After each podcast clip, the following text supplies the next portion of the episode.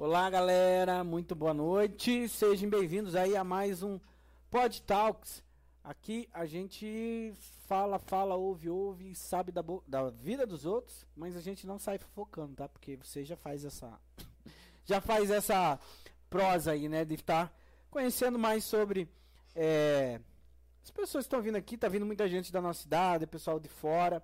E é mais pra gente se conhecer melhor e ter conteúdo nas redes aí, né? Hoje, tudo que a gente vive é, é compartilhado, é curtido, né? Então, nós aí com o nosso pod, podcast, que denominado aí Pod Talk. Então, sejam bem-vindos, você que é aqui do Paraná, do Brasil e do mundo, né? Eu sei aqui, a gente ficou sabendo que tem gente de fora do Brasil nos assistindo, hein? Então, boa noite para vocês, né? Não vá dormir antes de terminar hoje aí, hein? Beleza? É, queria convidar você que está chegando pela primeira vez a se inscrever no nosso canal. Então, aqui na telinha é, do, nosso, do nosso podcast de hoje tem o QR Code para você estar tá se inscrevendo no nosso canal. E também quem já está no YouTube aqui embaixo, na palavra inscreva-se, escreva lá e ajuda a gente a estar tá cada vez mais aumentando esse, esse programa aí para que mais e mais pessoas possam estar participando e nos assistindo. Beleza? Também tem as nossas redes sociais para você ficar antenado. Então nós temos nosso Instagram, nós temos o nosso TikTok, temos também, que mais que nós temos? O nosso Facebook. Então todas essas plataformas digitais nós temos os nossos conteúdos já é, é, feitos, realizados durante as lives aqui do YouTube. Então, falei bastante, né? Hoje nós estamos num clima especial, um mês junino. Nós estamos hoje aqui é, em clima de festa junina, ó. Aqui tem um um, um quentão. Olha só um quentão aqui que a gente recebeu ali da barraca Coca, é, Cocadas Tentação é porque hoje eu fui lá buscar e tá lá na praça hoje como quero mais. Eu falei, ó, eu vou errar o nome a hora de falar. Porque eu divulgo Cocadas Tentação e aqui tá quero mais. Mas é lá dos Cocadas Tentação tá tendo feira de inverno ali na praça. Então, você que quer tomar um quentão nos próximos dias, hoje acho que já tá quase fechando lá, vai lá na, na barraca que tem cocada, tem pamonha, é, tem pamonha, é, tem quentão, tem pinhão, e aí tem um monte de, de, de, variedades lá. Então hoje nós estamos aqui à base do quentão. E além de tudo isso, nós estamos com uma pessoa muito especial que até que enfim, até que, a gente pensou que não ia dar certo, começou a dar uns belzinhos, eu falei, não, né? A gente já marcou essa entrevista aí, já vem de longa data, e hoje Duas vezes, duas vezes não foi possível, mas agora deu certo, né? Então, boa noite aí, nossa convidada hoje, que ela é atriz, professora, produtora, tem mais alguma... É mãe? É mãe? Não, não, não é mãe ainda, mas é, é, é esposa, né? mas é esposa, tem cachorro? Mãe de gato. Ah, então mãe de gatos, né? Então mãe é... De três gatos. E não deixa de ser mãe dos alunos, né? Quem, é, porque a professora não tem um filho só. Cada ano ela recebe mais e mais, né? Mas boa noite, Ana Lu, seja bem-vinda aí. Obrigada, obrigada. Ao nosso podcast de hoje, né? Deixa eu só arrumar meu, meu retorno aqui para mim ver o que o povo tá escrevendo, porque eu perco aqui. E já vamos dar boa noite para quem tá chegando ali, ó. Ângela Cristina Leite, nosso boa noite, Ângela. Renato Sales, boa noite. Aline Rezende, boa noite. Josi, Josi Volfato. Volpato. Volpato. Boa noite, Juliane Chimin. Boa noite. E Francesca Guilhermo e Vitório Rampo na Lu Maravilhosa. Boa noite. Vocês que estão nos assistindo, se vocês tiverem alguma pergunta, alguma curiosidade para perguntar sobre Nalu, manda aí, escreva a sua perguntinha que nós vamos fazer aqui para ela, tá? É, a Leoni Souza. Ô, Leoni, boa noite, Leoni. Mais um dia com a gente aí, Leoni, lá do Passa Amarelo, da Banca da Leoni, hein? Tem quentão aí, Leoni? Olha, tá na hora de fazer quentão se não tiver, mas deve ter. Edilson Santos de Contenda. Seja bem-vindo, Edilson. Edilson de Contenda? Conhece? Ô Edilson, Edilson é o Creme Cracker? Está nos assistindo hoje? Só me dá os se é o Creme Cracker aí. Mas vamos lá, vamos lá, vamos começar esse. Que bom, que bom que tá chegando em todos os cantos. É como que é o nome da sua amiga lá que você disse que tá fora do Brasil? É a Sandra. Sandra, Sandra, se estiver nos assistindo aí, Seja bem-vindo, né? Sandra lá de Portugal. É não como que fala Portugal? Portugal? É Portugal, né? Portugal. Ah. Portugal. Portugal, Portugal, Portugal, Portugal. Não vou inventar coisa aqui. É, Sandra Mendes. Ana, grande amiga. Aê, Sandrinha. Muito bem, seja bem-vindo. Caso você durma, que a gente espera que você não durma, que aí já é um pouquinho mais tarde, né? Essa, esse nosso podcast de hoje vai ficar Gravando. gravado aí no YouTube e depois, se você quiser ouvir, também está no, no Spotify, nas nossas plataformas lá na nossa, no nosso é, perfil do Spotify. Mas vamos lá. Nalu, começando esse momento, essa prosa essa de entrevista e tudo mais. Quem é Nalu? Veio da onde? Nasceu aonde? É, a história é curta, é longa. é meio longa se for ver pela idade, né? Mas acho que não, dá, não precisa contar tudo, né? É, Então, eu nasci aqui, é, nasci em Curitiba, porque em Fazenda Rio Grande não existia hospital, né? Então, nasci na forma de nascimento mesmo. Nasci em São, no Hospital São Vicente, Curitiba, mas já vim pra cá, né? Na, na- quando minha mãe estava de dieta, já vim. E, e eu morava, hoje acho que é bairro Nações. Nações. divisa com gralha, né? Em Nações. frente ao Pelanda ali, o posto Pelanda. Nações, Nações, ali. né? Nações. É, divisa nações com gralha ali. É, minha mãe ainda mora ali. Eu não moro mais porque eu casei, fui morar em Curitiba, mas estou sempre por aqui, trabalho por aqui, né? Trabalho na escola interativa, trabalhei em muitos lugares aqui em Fazenda Rio Grande também. E, então estou sempre por aqui, faço esse meio campo. Mas é isso. Nichelle. Nichelle é um sobrenome, um sobrenome muito conhecido. Tanto na fazenda, tanto fora da fazenda. Tanto na região de Curitiba, né? É, Nichelle. Tem materiais de construção Nichelle, tem rua Nichelle, tem... que mais Nichelle? Tem bastante coisa assim com o nome Nichelle, né? Da- é, é uma família tradicional, pioneira da onde? Veio da onde os, os Nichelles, assim, se misturaram com que... Os níquele, como diziam meu avô, né, meu nono, na época, é, é de uma colônia em Umbará. Colônia de Umbará, né, onde muitos italianos, é, imigrantes né, da Itália, se instalaram ali, assim como em Santa Felicidade e outras colônias também. Mas é, eles, ele, meu nono e minha nona, é, moravam em Umbará. Aí se casaram, né? é, já se conheciam desde criança, moravam próximos, se casaram e vieram morar em Fazenda Rio Grande, porque o pai, no caso o Michele, pai do meu nono, meu bisnono, né? Bisavô, que é a mesma coisa, é, comprou, tinha um terreno aqui no Gralha hoje, né? Que você até comentou que é Gralha hoje. Na época era tudo Fazenda Rio Grande, né? Então não tinha. É, lá na... Eu lembro que o pessoal falava. Nessa em época já e era? Nessa época já era. é, Não. é, Não, era era um distrito. distrito, né? Mas já, já tinha o nome de Fazenda Rio Grande. Era Fazenda Rio Grande. Não. Sempre foi Fazenda Rio Grande, né? É, a princípio era Capucu, mas isso lá. É muito tempo É, atrás, né? Muito, é. muito. Depois, é, quando virou. Quando a cidade era de Mandirituba, aqui era um distrito. Uhum. E, e depois emancipou, né? Nesse período, então, que você. Porque Mandirituba também se tornou Mandirituba em 60, eu acho, né? Ah, e já Não, sei, é- tem, é- não, tem não sei. 60 e poucos Pera anos. aí, é, tem 60 e poucos anos. E antes disso, então, era. era São, quando era São José? São José dos Pinhais. Quando era São José, já era distrito Fazenda Rio Grande ou não? Não, não. Aí Não. que acho que era Capucu. Acho que era uma região. daí era uma fazenda Rio Grande, é, a fazenda Gr- Grande Rio, Rio Grande, ali tinha duas fazendas, né? É, foi dividido fazenda- em duas. É, eu não sei bem essa história, É. porque é bem confuso, né? Mas é, aqui, primeiramente, foi São José dos Pinhais, depois Mandirituba, aí se, é, desmembrou, né? Ah, de Mandirituba virou município de Fazenda Rio Grande. E hoje continua ainda, mas até tentaram mudar o nome, mas não sei por que não tiveram êxito. Acho que na época do cartário, né? É, o, o Cartário, na época, você que viveu, ele era ele veio de família portuguesa, né? Sim, ele é. Ele tem E como que foi aquele momento que eu, eu, assim, eu era pequeno na época, mas eu lembro que era tudo verde e vermelho e ele queria transformar a fazenda numa cidade portuguesa, é isso? Como que foi esse... Você É, desse ele, na verdade, quando ele veio para cá, ele apareceu aqui em Mandirituba, né? Atual, na época, Mandirituba.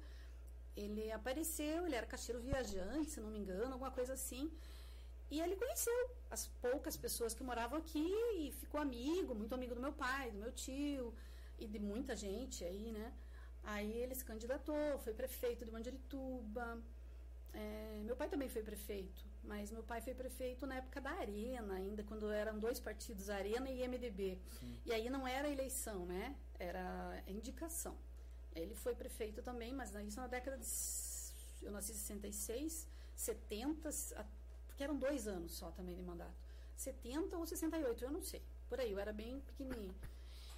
E, e daí o Cartário ficou amigo e virou. É, aí eles apoiaram todos, né? Gostavam muito dele, porque era um português maneiro, né? Conversava bastante e tal, muito simpático. E gente boa. Na época ele foi bem gente boa. Depois, não sei, não tenho mais contato, mas era gente boa. Aí ele começou a frequentar aqui, virou prefeito de Mandirituba, acho que por duas vezes. Depois ele veio para a fazenda. E quando ele é, quando a, a, Fazenda teve a primeira eleição, não foi ele, era o hum. filho, o Cartário Júnior. Ele colocou porque ele não podia. Eu não lembro se ele era deputado na época. Acho que, era Acho que ele era deputado. E aí ele colocou o filho, o Cartário Júnior, que era meu amigo também de infância, porque eles conviviam com a gente, né?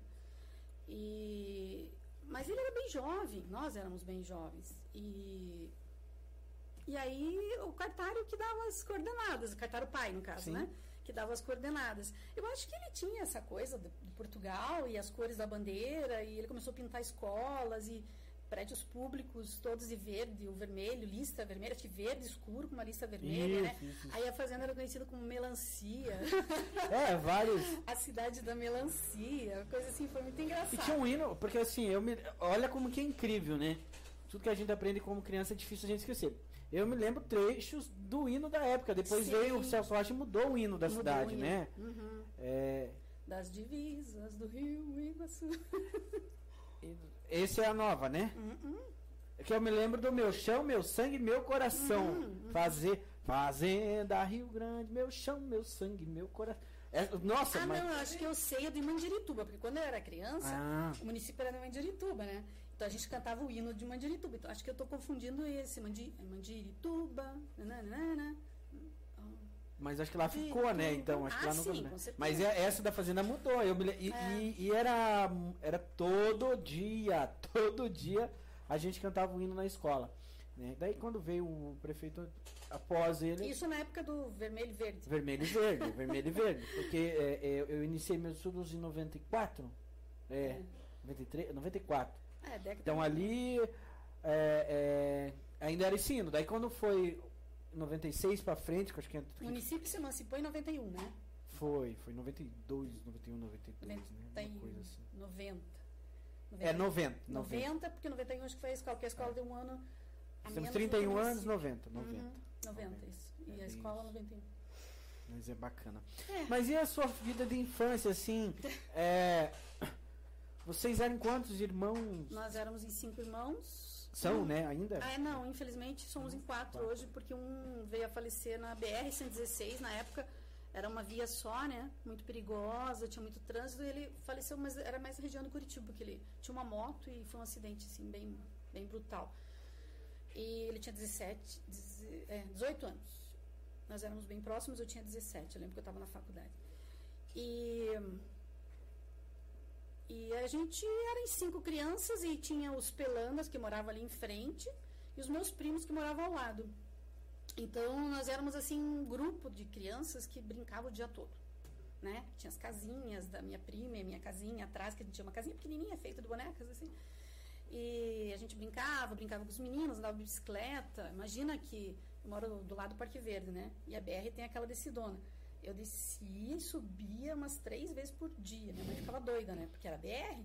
Mas eu descia a bicicleta e subia porque eu amava andar de bicicleta. Aí ela até brincava, né? Vai ficar com as pernas grossas. De fato, fiquei. E... Mas era divertido. Aí os pelandos, né? Os, o Marcos, até por sinal, eles tinham os nomes parecidos, Marcos e Carlos, né? Meus, meus irmãos também, Marcos e Carlos. E parecidos não, iguais, né? E a gente brincava muito, brincava muito num mato, era mato. Aqui era tudo mato, né? E, e a, a, diferença da. Porque assim, naquela época, criança, Os pais deixavam criança Não, na rua, o dia solto, né?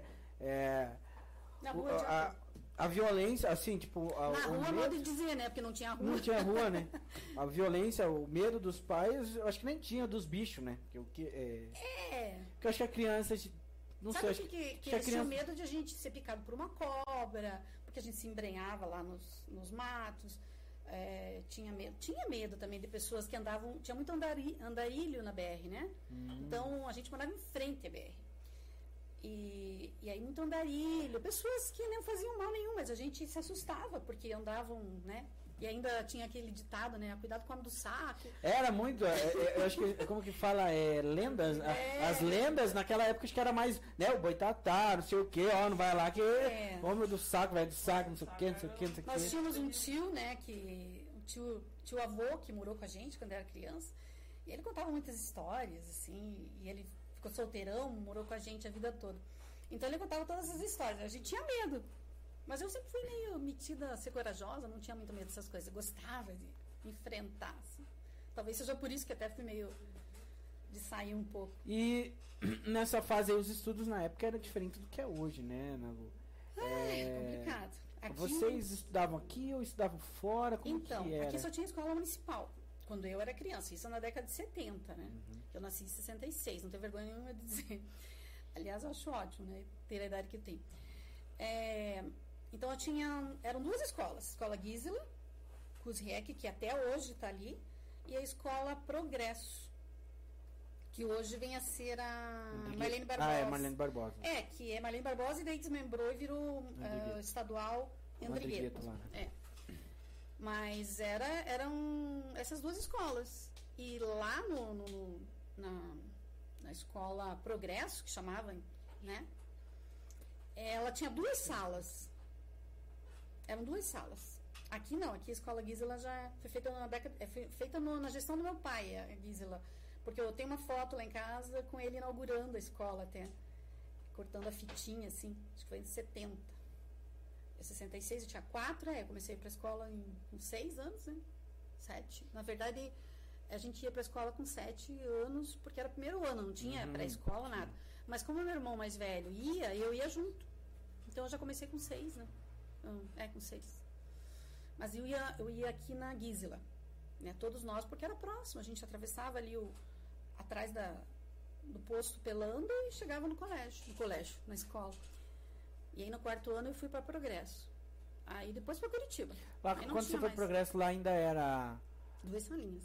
Era ainda. Tem, o pessoal fala que era, uma, uma, uma freira que. que, que Não, a. a Irmã? Ge- a- Yeah. Meus, ah, agora não. ah, já era Geuci? Neuci? Ge- Geuci. Geuci. Agora estou em dúvida.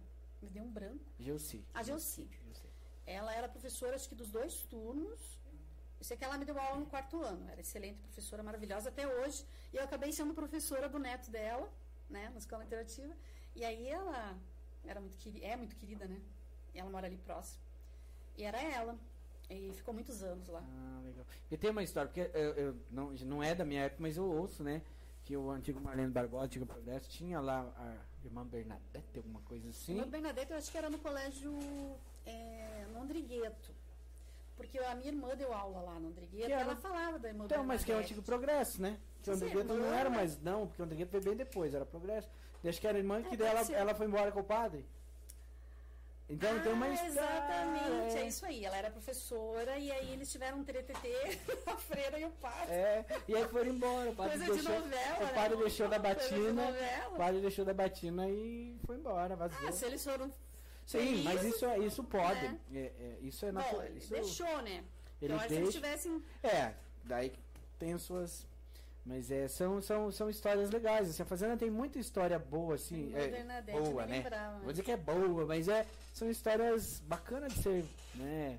Esse é um dos nossos objetivos, tentar trazer pessoas assim que, que gerem conteúdo, porque infelizmente você vê, é, aqui a cidade acho que tem um livro só, É. né? É, então assim, quanto mais, eu acho que mais conteúdo tiver, né? As gerações futuras vão poder. Então isso aqui Sim. acho que é uma forma também da gente lembrar. É uma né? cidade muito jovem ainda, né? É. Tem 30. Tem praticamente tua idade, né? Pois é, pois é, eu saí daqui só pra nascer também. Você, na, você é daqui. Desde Sou que da, nasceu. desde nascer, só fui pra Santa Brígida É, pra e é tão nascer lá. Né? engraçado, gente, porque foi assim, né?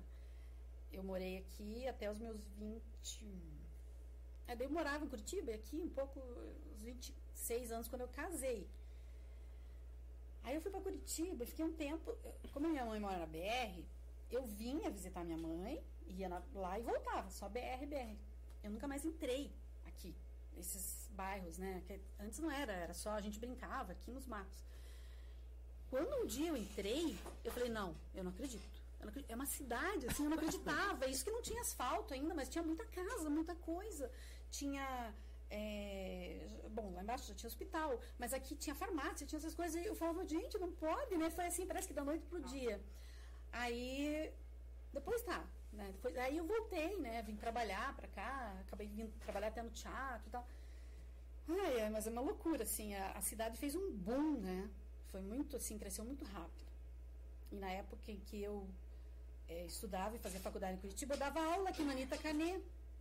Eh, eu- aliás, eu, inclusive, eu fui diretora da Anitta Canê, né? Foi diretor. Quando eles criaram a escola, eu, fui, eu era professora na Gisela. Aí eu fui ser diretora lá. Eram três salas também. E hoje é o nome do colégio, né? Naquela época era a escola municipal.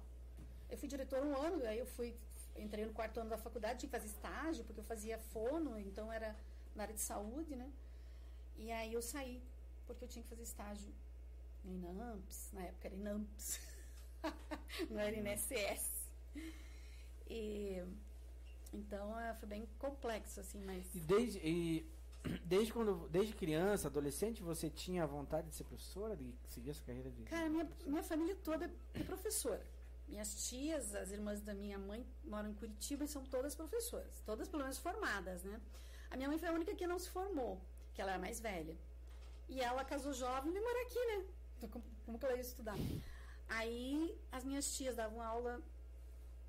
E a gente vai ser o quê? Vai ser o quê? Vai ser o quê? Naquela época, né? Você é professora, então tá bom. A gente fazia magistério, já era professora, já podia dar aula. Eu terminei magistério, já fui dar aula na, na Gisela. Lembro que era a Cleusa, a Cleuzinha Pelanda, a Cleuzinha Baldan, que era a diretora, uma graça até. E eu adorava ela e tal. E aí, é, acabei sendo professora. Daí, como eu fui fazer vestibular, eu, não, eu queria fazer psicologia. Mas eu tinha uma tia, que era professora também, que fez psicologia. Aí ela falou assim, ah, não faz psicologia, porque psicologia deixa a gente meio pirado. Eu falei, "Putz, eu já sou meio pirada. eu já sou meio pirado, vou fazer psicologia. Ah, talvez ela esteja assistindo, a Lúcia, minha tia Lúcia. Não chamo de tia, de tia porque ela é jovem, bem mais jovem. E aí a Lúcia falou para eu não fazer, eu encontrei uma outra amiga e ela fazia terapia ocupacional na Tuiuti. E a outra fazia fisioterapia. Aí eu falei assim, putz, eu queria fazer alguma coisa, mas eu não quero fazer pedagogia. Eu falei, não quero fazer pedagogia e tal. Mas eu gosto de. Ela começou a me questionar o que, que você gosta tal. Eu falei, ah, gosto de criança, gosto disso, gosto de. Eu gostava muito de arte, meus. meus como é que fala? Os testes que a gente fazia né, no, no Madre que eu estudei Madre no, no ginásio. A gente fazia aqueles testes vocacionais. E aí sempre dava artes, artes, artes, artes, que eu sempre gostava muito de artes, né? Eu gostava de desenhar e tal. Meu pai e meu irmão também desenhavam um pouco. Aí eu falava, não, eu gosto de artes, gosto de criança tal, mas naquela época só tinha educação artística. E era para ser professora. Aí eu falei, então não vou fazer educação artística, né? Aí ela me falou, não, tem fono, por que você não faz fono? Fono trabalha com criança, papapá. Aí eu fiz vestibular, passei, fiz o curso, gostei. Aí quando eu terminei o curso, fui trabalhar numa PAI lá em Mandirituba, que era a única PAI que tinha. Comecei a trabalhar em Curitiba, consultório, e trabalhava em outras escolas em Curitiba, mas eu não era aquilo que eu queria, porque eu gostava de muvuca, de gente. E a fono, ela era muito assim, eu e a pessoa ali na frente no, do espelho, a pessoa não fazia o exercício em casa, aquilo me deixava um pouco agoniada, eu sou meio agitada. Aí eu dizia, "Mas você não vai evoluir porque você não faz exercício e tal. E aí na PAI eu comecei a fazer teatro com as crianças, porque eu pedia permissão para para minha diretora, eu falei assim, ah, posso fazer grupo para trabalhar a oralidade com eles, né? Porque não adianta, eram crianças bem comprometidas. As bem comprometidas eu trabalhava individualmente, né? O, o orofacial. Mas as crianças que não eram muito comprometidas, aquelas é, síndrome de Down, que são bem comunicativos, enfim. Ah, a gente fez teatro, a gente fez grupo de de, nossa, declamava até poesia, assim, então a gente fazia muita coisa. Foi ali que começou a aparecer meu gosto pelo teatro. Pelo teatro. Aí que eu fui atrás, né? Aí nessa época já existia alguns cursos, né? Que não era só para ser professora. Mas ainda não tinha Mas teatro. e era longe, né? Era Ó, abrindo um, um, parênteses aqui, tá a galera perguntando ali, ó, é, a lenda do Zé do Pinho. Que lenda é essa do Zé do Pinho? Ai. Zé do Pinho.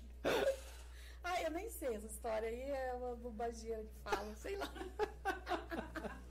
eu não sei. Eu Não... quer saber lá também, quero saber. Ah, eu não sei direito. É meu marido que fala lá, que conta a história. E, e ele é historiador também. E ele também queria escrever uma, um livro de, de Fazenda Rio Grande. Até na época ele conseguiu é, aprovar em Brasília, lá no, no, pela Rouanet, né? Mas não conseguiu captar. Tá. Aí, daí a gente desistiu. Mas aí tinha, ia colocar algumas histórias que tem o livro de contos, né? Causos e contos do, do Adelar Barbosa. E aí tinha também uma história do, do pinheiro. que Acontecia um caos lá embaixo de um pinheiro e tal. E aí a gente começou a brincar e falar do Zé do Pinho. E essa o Zé do Pinho foi se, sei lá, foi aumentando a história, mas acho que essa é meio ficção, assim, quer dizer, como toda lenda, né? História, Sim, mas... mas tem um fundo, né? E eu não sei como é que é a história do Zé do. Deixa quieto aí. A galera fica, conta, conta, Como conta. diria no programa Toma lá da cá, prefiro não comentar. ai, ai, ai, Aline lá, gente, que bafão. Isso da freira e do padre, só em cidade pequena mesmo. Mas é- Ah, mas da Freira do Padre. Você que lembrou, eu não me lembrava. É, eu, eu lembrei porque assim, é, é, ouvindo as pessoas falar, né? Ouvindo sempre. Talvez a minha irmã, que se ela Era o, é porque assim, é porque contar, porque foi o padre que me batizou, o padre Edgar. Padre Edgar. Edgar, ele deixou da batina e foi embora com a irmã Bernadette. Mas teve um outro padre. Nossa, aqui já teve uns padres bem esquisitos. É, Assim, que eu lembro de padre mesmo, na nossa época era o padre Gabriel. Ficou aqui. É, o padre Gabriel, se eu não me engano, ele se, apo, Muitos se apo- o padre não se aposenta, mas ele para de. Ele, Ele tá tava, ele tava na igreja dos passarinhos, né? Aham. Eu- mas É, ele já tá depois- bem, agora bem É, 70. É, o meu sogro, o meu sogro eu via ele todo domingo. O meu sogro faleceu em novembro do ano passado, então Aham. todo domingo ele falava, ah, o padre. Daí que ele me falava que o padre Gabriel tava saindo da, da, da igreja dos passarinhos pra ir pra outra, mas também eu, eu acho que o Gabriel foi o primeiro, né? Ele Padre veio Gabriel antes. foi o primeiro. ele veio é, antes do da- Edgar. que quando virou paróquia, né? É, o Edgar veio depois. que eu lembro assim que meu nono, até o, o Luiz, né, o Luiz Michele, eles ajudaram a construir a igreja e tal. E aí quando veio o padre Gabriel, ele era do Agudo, se não me engano. Não, não. sei. Ele é polaco, assim. É, ele é daqueles lá de É, ele lá. falava bem carregadão, assim, coisa de É. polaco. E a tua família boa. construiu. Assim, a fazenda. é, a gente tem uma. uma ai, uma. Não é, não é pobreza, assim que eu digo, mas é, infelizmente, tipo, São José ficou com a parte histórica, Mandirituba com algumas partes naturais, e Fazenda Rio Grande ficou assim, Tinha ficado com a beleza natural, mas agora acabaram com tudo. Acabaram agora virou uma né? cidade de pedra, né? né? Então, assim. ah, a, a- a tua família, assim, tem algum. algum legado, assim, que, que, a- que é visível, assim, as pessoas. Ou. Que na época tinha assim. A, uma coisa que todo mundo não esquece é do armazém da Chiquita, Sim. que era sim, na beira do R, que hoje é aquele castelinho, né? Sim. A Chiquita era qual, qual família que ela era? Acho que tem urso. Urso, né? Urso. Porque agora é o Castelinho, né? É, Tem a Nina e a Nini, que são as filhas. é, e. Quer dizer, o esposo dela, o urso, ela, eu não sei, né? Mas marido era. Eu não Também vieram no Bará. Também vieram do Bará. Ah, m- minha família foi assim. ah, meu nono e minha nona, Luiz e a Líria Michele, eles vieram, abriram aquele mercadinho que te falei de secos e molhados aqui no. Aqui no. ah, passarinho, como é que é? O nome do passarinho aqui no bairro? Gralha. No Gralha. no Gralha. E, e aí eles compraram lá onde é o Pelanda e eles fizeram o primeiro posto de gasolina. Então tinha um postinho com uma bomba de gasolina só. Eu posso dizer que o meu nono ele era meio visionário, assim. Ele era um italianão meio bem visionário. Aí ele contava assim, que ele já faleceu, claro. Mas ele contava quando a gente era criança, ele falava bem carregado, bem italianão, né? E ele falava assim, contava pra gente, é, quando eu soube que a federal ia passar ali, eu corri comprar o terreno, né? Claro, ele foi esperto, né? Aí eles compra- venderam aqui, compraram lá E ele quis montar o posto de gasolina. Então, os, os rapazes, ele falava que os, os moços, o pessoal da, da construção da BR, né? Que ele chamava de federal, federal, é, ficavam instalados então na pensão, onde eles construíram o posto, que eram duas bombinhas, até tem uma foto, pena que eu não trouxe. Tem uma foto e meu pai e meu tio, que cuida, ajudava a cuidar, eles eram bem jovens, e a minha nona, que era uma italianona trabalhadeira, ela tinha cuidava da pensão com a minha outra tia, que era a filha, a pensão e o restaurante. Então, assim, foi a primeira pensão, primeiro restaurante, primeiro posto. Aí, eles venderam para os Pelanda. Né? Meu nono foi morar do outro lado da BR. Até hoje lá estão as casas, então, da minha mãe, do meu tio, dela, dela que agora... Ela... Que o primeiro posto era daquele lado, né?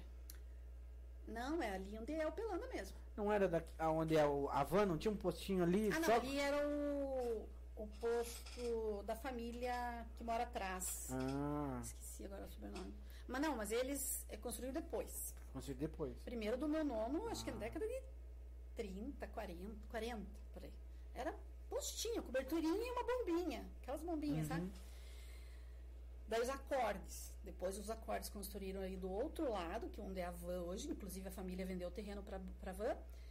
E daí meu tio, meu pai cresceram, ficaram moços, jovens, e meu nono falou para eles seguirem a vida, né?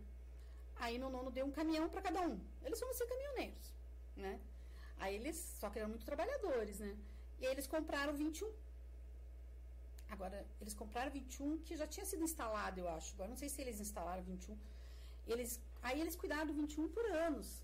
E o posto 21, para vocês terem uma ideia, era o posto Pelanda, a Chiquita e o posto 21. Do lado de lá era o posto Texaco, que a gente chamava, que era do, dos acordes. Não tinha mais nenhum comércio. Até lá o final, não tinha mais nada. Aí tinha os mercadinhos, coisinhas pequenas, mas assim, grande na BR, não tinha nada. E não tinha hospital, não tinha nada. Eu lembro, assim, uma coisa que você falou delegado, né? Que eu acho uma coisa muito bonita que eles faziam. É, porque tinha bastante funcionários lá no 21 e tal. É, qualquer pessoa ficasse doente, iam lá. Então lá eles levavam para Curitiba. Qualquer carro tivesse lá, do poço, do meu tio, do meu pai, se fosse de quem fosse, botava no carro e levava para o hospital. Então, assim, ligava pro 21, olha, fulano tá passando mal, e todo mundo se conhecia, né? Se eu não conhecesse aquela pessoa, conhecia o pai, a mãe. Aí fulano tá passando mal, então acidente na BR, porque não tinha ambulância, não tinha nada. Tinha SIAT, não tinha nada, pense. E para chegar em Curitiba era longe, né? É a mesma distância de hoje, mas eu digo assim, era longe pela acessibilidade. Já era, né? essa BR já era aqui, ela não era pela, pela Nicola Pelanga, né? Não, já era BR ali, já. Né? Era BR, BR mesmo. Uma pista, Uma pista só, só. horrível, por sinal, cheia dos buracos. Quando eu chegava ali no, no na ponte antiga, né? Do, meu Deus, eu furei altos lá. Aí, então assim, eles levavam as pessoas sem medir esforços. Então, assim, foi uma coisa bem legal, sabe? Eu acho que uh, se, se, hoje se falar com uma família antiga da nossa época, falar, ah, os Michele, ah, os Michele eram conhecidos por ajudar bastante essas pessoas, sabe? E uma coisa que, assim, que eu também tenho bastante orgulho, é quando meu pai foi prefeito, que até hoje se encontra pessoas no interior, assim, porque ele, ele, ele tinha, né? Eles tinham uma serraria antes de ter o posto, agora que eu lembrei. Ele meu, meu tio, ele levava o caminhão dele para trabalhar na prefeitura, porque não tinha nada, né? Então ele pegava o caminhão dele para trabalhar na prefeitura. Então naquela época, assim, eles faziam por amor, né? Graças a Deus eles tinham condições, dinheiro, porque eles trabalharam muito. Meu nono veio sem nada, né? Ganhou um terreninho e se vira. E ele construiu tudo na, de madeira lá no, na força. Legal. E aí, entrando pra essa. A gente quase entrou, mas vamos entrar no assunto lá que foi quando você começou a, ao teatro, né? A gente contou bastante casos da Fazenda, a gente citou um pouco de história, mas Então. assim, nessa, nessa tua. É, que eu acho que. Não sei, mas é uma das tuas paixões até hoje, Ah, né? é a minha maior paixão hoje. É, e como que começou? E... Cada dia mais, assim. Agora eu quero só me dedicar, eu tô me dedicando bastante a isso. Quero ter mais tempo, né? Então, como eu falei pra você, mesmo sendo fono, fui trabalhar com na PAI, na PAI comecei a brincar, a gente fazia apresentação final do ano, e pai, pai, pá. Aí eu falei, vou fazer um curso de teatro pra me. Porque eu era muito agitada, muito ansiosa, vou fazer um curso de teatro. E fui fazer um curso de teatro, assim, de. Sem muita. Assim, né? sem muito interesse. Meu pai tinha sofrido um infarto, ele estava internado lá no Cajuru, naquela época fazia cirurgia, levava 40 dias para sair do hospital, pensa. E aí eu ia às, às vezes lá passar com ele e comecei a fazer esse teatro, esse curso de teatro no CRAID ali, onde é o, o terminal do Portão, que tem aquele centro cultural Portão. Comecei a fazer ali. Aí eu conheci meu, meu ex-marido, ele era músico. A, a, gente começou a se envolver bastante, bastante gente de, da, da arte, né? E fotógrafos e músicos e atores também. Aí resolvi fazer vestibular. Falei, ah, vou fazer. Tinha 20, eu tinha acabado de casar, tinha 28 anos por aí. Falei, vou fazer vestibular. E passei né, na FAP, Faculdade de Artes do Paraná, na época. E comecei a fazer o curso, amei, amei tanto o curso quanto. Era a minha segunda faculdade, mas na verdade sim foi muito melhor fazer, né? Eu fazia com, com paixão. E, e de lá pra cá, depois eu me formei em 2000, porque eu tive que parar, tive um problema de saúde, né? Tive uma gravidez, perdi, tá? Inclusive eu estava em temporada de apresentação lá no, no como é que chama lá no shopping Água Verde, a gente fazia todo final de semana, sábado e domingo pela manhã, um teatro infantil. E eu lembro que as pessoas falavam assim, eu era magrinha, né? E usava um macacão branco. Aí alguém falou assim, mas você tá uma barriguinha e tal. Eu nem sabia que estava grávida. Aí quando eu soube, eu já estava perdendo, já estava tendo hemorragia e tal. Aí eu parei um ano, porque deu tudo errado e tal, e me trazei à faculdade, me formei em 2000. E em 2000 eu já comecei a, a, a trabalhar aqui na escola interativa, que eu vim ser professora de arte, porque daí minha formação era é, é, educação artística com habilitação em teatro. Hoje é teatro só. Aí eu podia então dar aula, né, pela licenciatura. Aí comecei a dar aula de teatro e, come, e montei um grupo na, na, escola. Inclusive o David era meu aluno. O David era o maiorzinho. E, e aí eu tenho muitos alunos aí hoje no Fazenda Rio Grande, né, que, que sempre falam, oi, professor, é engraçado, né? Que se encontra eles, eles estão uns baita homens, baita mulheres, com filhos, tá? Oi, professora! Daí eu, é. tá bom, professora, né? Mas é bonitinho, né? Eu gosto. Enfim, e aí o teatro começou. Aí quando eu fiz o concurso em 2011, né? Para dar aula no, na prefeitura, no teatro aqui de, de, Fazenda Rio Grande, eu entrei, eu e a Josiane, uma amiga minha, aí eu fiquei até 2013. Aí o pessoal ali, eu tive uma sorte de pegar uns alunos que você conhece muito bem, Aline, uhum. Felipe, Companhia Limitada. E peguei um grupo assim que eu falei, meu Deus, eu acho que eu fui presenteada, assim. Parece que quando comecei a investigar, cada um era de um colégio. Aí eu conversava com um professor, com outro, nossa, mas a Aline é a melhor aluna daquela escola. Ah, mas o Felipe é excelente aluno. Ah, os outros, né, todos. Eu falei, nossa, então caíram para mim, né? Que eu adorava aluno interessado. E aí foi, a gente começou a fazer, montou um grupo. Hoje tem 10 anos já, desde 2011, o grupo, que é o Clichê, com alguns ex-alunos são eles, David, Felipe, Aline, é, o Lucas hoje, que é um menino novo que entrou. E, e esse povo aí. Então, tem, tem bastante história. Muito bem, vamos continuando aqui, ó. A galera tá anteirada lá, ó. É, a, eu não vou ler tudo, gente, porque eu já estamos lá embaixo. Lá. tá, mas ó. A Angela fala, histórias famílias, quantas lembranças. É, Sandra Mendes, Ana, seu trabalho é lindo. Você, trans, você transformar em arte tudo que toca. Né? A Francesca, que delícia ouvir essas histórias. Muitas lembranças da nossa família. Escola interativa, como eu fui feliz nesse lugar, a Sandra fala, né? É, a Sandra foi professora ali. É, o David fala grupo Lune Interativa. Uhum. É o grupo que eles têm agora? O, Não, o grupo começou. dos alunos. Ah, que legal, né? Que legal. É, acabou e, depois. E também eu não. Ah, eu esqueci de falar. O David é meu discípulo, né? Porque aí ele. Hoje ele é professor de teatro Uau. na interativa. Isso é muito bom, É né? muito, muito legal. Bom. Agora nós vamos no momento Merchan. é. Então, é, o nosso podcast, como falei, está cada dia crescendo aí, né? Então nós não podemos de, ser, de, de falar dos nossos é, colaboradores, dos nossos apoiadores, né? Então o nosso o nosso primeiro que passa aí na tela, não sei como, né? Vou ver depois, é o meu primeiro dia, é aqui, o outro lado aqui, é, então aqui, aqui, ó. Isso, bem aqui, é o Switch, Switch é, soluções. Você que está precisando de elétrica na sua casa, colocar LED, é, portão é, eletrônico, é tudo quanto que for coisa de LED aí, pode procurar a Switch Soluções. Melhor empresa nova aí da Fazenda Rio Grande, está em teste, está em fase. Não, já tá bem, já tá bem. Vocês só não vão se assustar se vocês eu chegando lá, né? Só não vão se assustar se eu chegando lá arrumar. Beleza, gente? Mas precisando de parte elétrica é na Switch Soluções. E não pode também deixar, se não se inscreveu no nosso no nosso canal, inscreva-se agora, é rapidinho, é só um cliquezinho no inscreva-se ou aqui no QR Code também, né, que daí vai levar você lá para se inscrever. E aí coloca também no sininho lá que daí todo, toda terça e quinta vai chegar uma mensagenzinha, olha, é o artista tal, é o entrevistado fulano, é isso, Beltrano, tal, tal, que vai estar falando um pouquinho para vocês, né? Mas que legal, é, Nalu. Hum, bom, Quentão. Bom, né? Eu também vou, vou, vou, fazer, vou fazer agora, vou fazer inveja. Sim, vou fazer inveja, ó, quentão, sim. ó, vou fazer inveja para vocês que estão em casa, que tá um, um dia muito propício para tomar um quentãozinho. Ele não tá forte, tá bem gostoso. Então, se você quiser provar desse quentão, tá tendo uma feira lá na praça.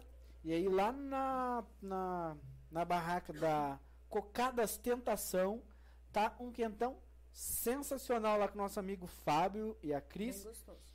E você pode levar em casa, ó. Levar em casa, não, levar pra casa. né? A gente trouxe aqui, ó, vem até um chapéuzinho de festa junina. Bem, muito boa. Bem gostoso. Sábado? Muito bem, muito bem. Ó, e a Leoni, quem quiser também na fazer, que é da fazenda aqui. Pena lá, ô Sandra, sei lá de Portugal, ai que vontade, não dá pra mandar por. né? Sandrinha, beijo pra você.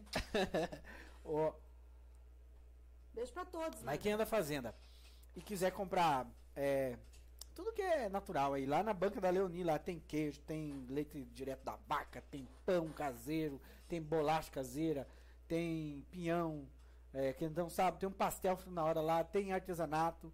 Pô, é uma banca que ela fez recentemente agora lá. É só pegar a estrada do Passo Amarelo e seguir as placas lá e você chega lá na banca da Leone. Beleza? Beleza. É, mas é batizado esse quentão? Ô Felipe. Oh, ele quer saber, tem cachaça. Ah, você é batizada. Ah, eu sou Acho meio. Acho que sim, conhecendo a figura, deve ser isso. Olha, como nós não estamos num programa de TV aberta. Entendeu? É, mas é bem fraquinho. Nós não, nós não estamos num, num, programa de TV aberta. E não é 10 horas. Então é, é batizado. Esse é batizado. Esse é batizado. É bom, é bom. Acho que é Beleza? Isso. Vamos também agora é, passar um pouquinho das fotos, vamos comentar, porque daí com as fotos. Vai dar boa ou não vai dar boa? Tá bom? Eu falei, nosso, nossa produção fez uma cara aqui, eu falei, ué, não deu boa. Nós vamos passar algumas fotos aí que a gente, para quem você está assistindo, você vai relembrar se você tá nessas fotos e tal. É. E saber mais aí é, da, um pouco da, da trajetória de vida da Nalu. Ela já comentou aqui, mas agora nós vamos comentar em cima dessas fotos. Pode colocar a primeira lá, não sei se a Nalu vai conseguir ver, você vai ter que olhar para lá, tá. Nalu. Uhum. Calma aí. Era aquela mesmo. Ah, essa é mais atual. Essa é mais atual, não colocou? Entendi. Ah, é que. É. Então, é, não vai estar então em ordem cronológica. Essa que apareceu aí de 2019, é a última. 2019, é, a gente. A o nosso espetáculo. Foi antes da pandemia, é isso? Uhum. Inclusive, a gente estava é, com ele inscrito para o festival de 2020, Festival de Curitiba. Nós íamos apresentá-lo, mas, né, por conta da pandemia, e bem, é, assim como o outro, né, infantil também. Esse foi um trabalho muito legal que a gente fez, um drama. Ano passado a gente apresentou no Mini Auditório do Guaíra. É, posso dizer que foi um trabalho bem rico, bem trabalhoso, bem interessante. Tem também, além do Felipe, da Aline, tem a Amanda Melnick, tem o Lucas também, que são os quatro atores. E Lucas entrou depois. Não era do grupo, agora ele pertence já. Mas o pessoal tá vendo. O pessoal tá vendo essa imagem? Tá, tá vendo? Ah, tá. Não, dá, tá, tá aparecendo lá. Só não dá na TV retorno pra nós. Pra eles estão vendo. Ó, essa é de 93 ali, ó. Pode ter qualquer um. Então, essa é 93, né? É, eu achava que o Teatro Municipal aqui tinha sido feito em 96, né? Você É. comentou que foi 2004. Quatro. Então foi bem ali, acho que vocês estão no Kaique pelas paredes Nós ali, estamos ó. no Kaique, ele tinha recém sido feito, ele era bem novinho. E acho que na época do Collor, né? Na época do Collor. né? 93 Não era era Collor. Kaique que chamava, era outro nome. Será que não? Começou Era, com tinha outro Kaique. nome, mas enfim. A gente apresentou esse infantil, os Fantasminhas, com. Ali você vai ver uma pessoa que é o, o Evandro. Ele é cabeleireiro aqui em Fazenda, jovem, né? A Cristiane Grosso, a professora Cristiane Grosso. Ô, a Cristiane. Aham, Ela foi minha professora. ali, aham. Aquela de vestidinho vermelho, que apresentava. E aquela foto que ela está lá de vestidinho e tem um fantasma, foi no, no Jockey Club. O antigo saguão do Jockey Club, quando era de madeira. Não sei se se chegou a. Não cheguei a conhecer. É, nossa, você é novo. nossa, como você é novinho. Mas, enfim, né? Continuando, esse daí foi um trabalho assim que. Eu não sei por que cargas d'água. A Cris falou pra mim e, e ela disse: Ana, ela era professora, né? Trabalhava acho que já na escola 93 ali. É, a escolinha da interativa já existia, era a Reina Encantada, era uma, uma educação infantil. Aí ela falou: vamos fazer, a gente ensaiava lá. Como a gente costuma ensaiar até hoje, a Ângela empresta para nós a sala de balé lá e tal. Aquele mesmo que a gente apresentou no Goiânia, a gente ensaiou muito lá. Legal. Ela ficava ouvindo a gente ensaiando. E aí, então, é uma lembrança boa, porque em 93 a gente já fazia teatro aqui em Fazenda. E apresentamos para as crianças na Semana Nossa, das. Crianças. Imagina, no Kaique, no... de graça, assim. Gente fazia porque gostava. Que legal. Aí essa peça foi uma peça que foi bem premiada. é, eu fiz na FAP, né? Inclusive fui premiada como melhor atriz, é, revelação e, e, enfim. E era um teatro de bonecos. Depois a gente foi para Florianópolis, no Isna Azevedo, que, era um, que é, um, é um festival bem conhecido, bem importante lá. E eu era atriz e produtora já. Comecei a minha produção aí. Eu estava na faculdade na primeira turma. Depois que eu desisti, entrei na outra turma. E a direção do Etércio Rocha, um super ator, aquele que trabalha, que faz o, o, o carnaval do Garibaldi de Saci, sabe? O Etércio Rocha é uma figura. Ele era nosso colega e foi meu diretor. Falando pessoa muito conhecida, foi da tua infância, você é, é, conheceu é, jovem o, o- o- Ah, eu não sei o nome dele. Hoje ele é conhecido como Daniel Colombo. Daniel Colombo. Leandro Daniel Colombo. Você Sim, ele é bem viveu? mais jovem do que eu. Mas na faculdade a gente cursou juntos. Ah, é? Só que eu acho que ele se formou um ano depois que eu. Porque na minha, na minha formatura ele não estava. Mas nesse festival aí ele estava com. estava com um espetáculo. Hum. Inclusive a amiga dele que concorreu comigo. Não, é, é- é- é engraçado. O ano passado, o Leandro Daniel Colombo, ele, é um- ele fez duas novelas, três É. novelas na Globo. Sim, E agora. ele é da Fazenda aqui. E. E aí. Eu não sei se foi o ano. Ai, não. Pera aí. É que essa pandemia confunde a nossa cabeça. Né? Mas eu. Ele morava aqui. É, estudou não, não, sim. Teve um dia que a gente trouxe ele no teatro, ele tava pela cidade. Ah, fazer uma palestra. E aí ele veio fazer uma palestra pros alunos. Daí ele contou a história dele, que ele, pô, ele fez, ele fez a faculdade escondida dos pais de, de teatro. Que ele saía com a chuteira na mão pros pais achando que ele tava indo jogar futebol. É. É, jogar futebol. E ele tava fazendo teatro. E ele, o primeiro emprego dele era ele era office boy do Toninho ali da, da comunidade Iguaçu. Ah, Ele trabalhava na comunidade é. Iguaçu. Lembra? E ele contou essa história assim pra criançada, imagina. Então ele fazia noite, eu fazia tarde. Hum. Então a gente não se encontrava, mas a gente se conhecia. Felipe, obrigado. Foi em 2018. O Falou que é? Que Ah, o que Daniel aqui. palestra. Vamos pra próxima foto É, aí. inclusive, ele deu acho que uma pro, pro jornal também. Ah, sim. Esse, esse evento aí, quando o João Pelanda tinha o desembarque, Lembra? Hum, 2008. tinha uma boate, não me lembro o nome, e É, tinha aí Hipnos isso. e o desembarque E o embaixo. desembarque. Eram as top da cidade, quer dizer, só tinha aquilo, né? Mas vinha gente de fora, vinha de 2008. Curitiba, muito, era muito boa. E esse bar era muito legal. E a gente fez essa, esse espetáculo, uma galera aqui de Fazenda. É, tem a Josiane Volpato, que é minha amiga da faculdade, que é aquela que tá com o boaz roxo ali. Aí tem o Michel Maioc, que é o filho do Elvis. Tem ali o David. Tem a Dani Piekarski, que é a minha prima, que foi muito engraçada, a Dani. Quando entrei na faculdade, eu não sabia nada. A gente se encontrou lá. Você acredita? Nós duas nos encontramos na mesma turma. Fazendo faculdade juntas. Nem sabiam. Não sabia. E aí a gente fez o primeiro ano juntos. Depois ela desistiu porque ela fazia artes na Tuiuti. Ela, A Dani, a Dani ela é baila, ela, ela fez ela era dança? balé, ela balé. tinha formação em balé. E aí ela fazia artes e foi fazer o foi fazer teatro comigo. Aí ela não se formou, mas ela tem DRT e tudo, então ela continuou. E esse daí é a farsa do bom marido, é o espetáculo que começou o grupo, na verdade, 2011 ali. É, começou o grupo que eu digo, eu chamei o Felipe, primeiro a Aline, depois o Felipe, para compor os elencos, que foi apresentado no Festival de Teatro em Curitiba em 2011 e 2013. E depois ali no último elenco, onde elas, elas estão ajoelhadas, tem a Daniele. Credo. Minha nossa. Esqueci. Aquela atriz que é cega. Ai, Jesus, me fugiu o sobrenome dela. E a Dani, ela também fez uma novela tal, e aí ela estava aqui, lá no Umbará, né? E ela estava em Curitiba sem fazer nada, ela queria fazer teatro, e a gente chamou ela. E esse trabalho foi um, um trabalho muito legal, que o David está ali de, de diabo, até, ó, de casaca vermelho. Mas foi um trabalho bem legal e o texto é meu e o pessoal curtiu. Ralo bastante. tem? A Dani Ralutem. Quem escreveu?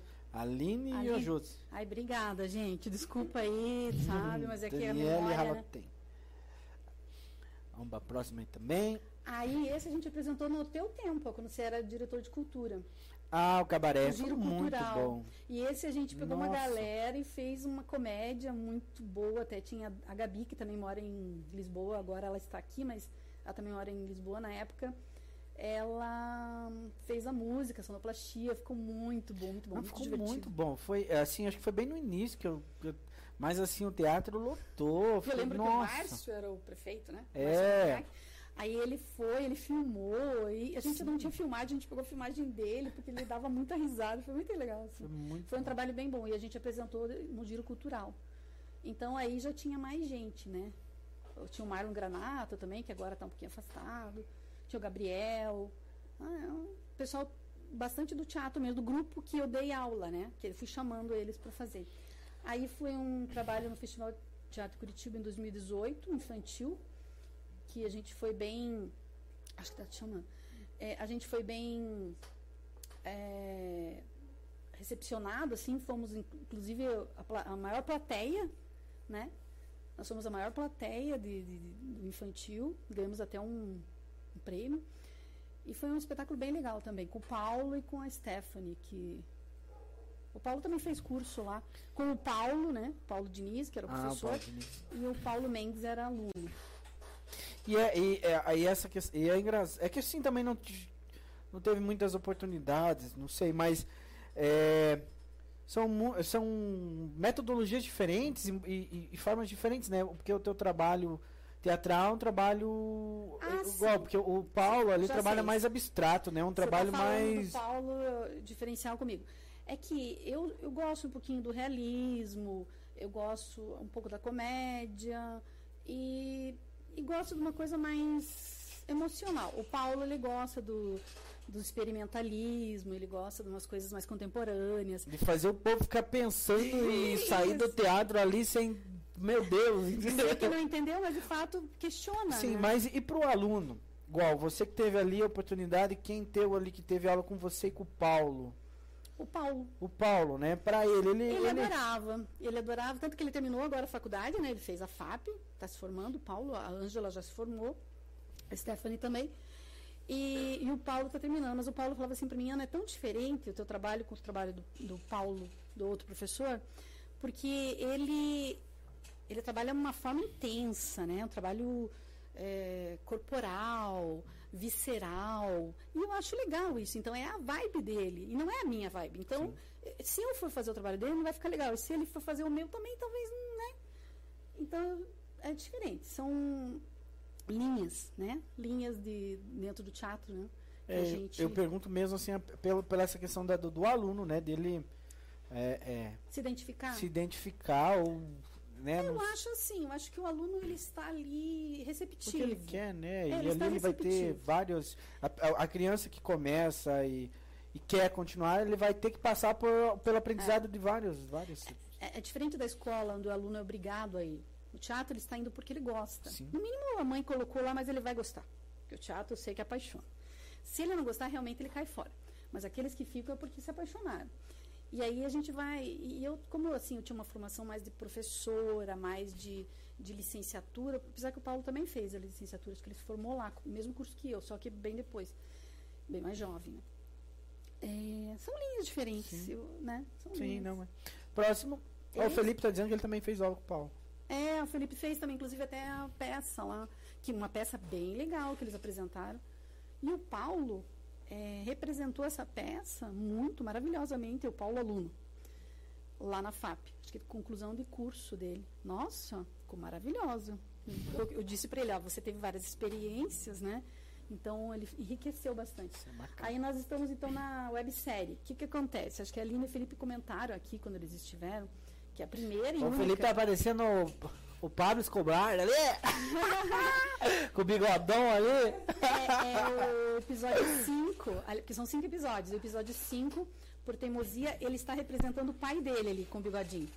Uau. Então ele começa fazendo ele, depois no final a gente grava ele representando o pai. Por isso o bigode, para ele ficar diferente. Esse episódio está muito legal. Quer dizer, todos estão, né? Eu gosto. Temos, tem alguns defeitinhos, porque a gente não tinha assim uma, né, uma produtora e tal, não sei o quê.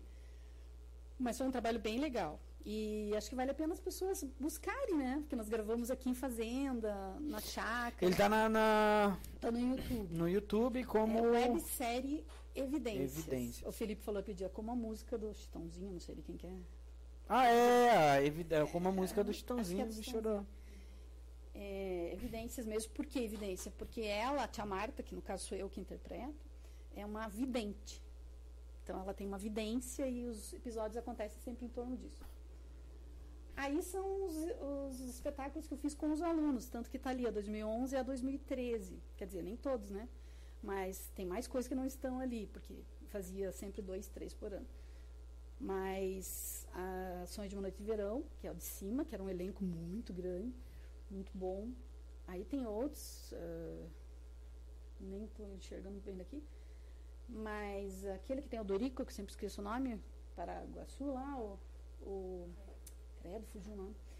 Enfim, e tem outro ali que é um musical que a gente fez, que eles estão todos de preto. E a última foto, vale ressaltar a nossa querida professora, não sei se era do teu tempo, acho que no tempo da Dani só. A professora Isabel, que nós fazíamos os Não, causos, que a gente contava para os alunos que iam até o município, as crianças amavam. Nós fazíamos as irmãs. A, a gente chamava irmã, irmã branca e irmã preta, que ela é negra, né?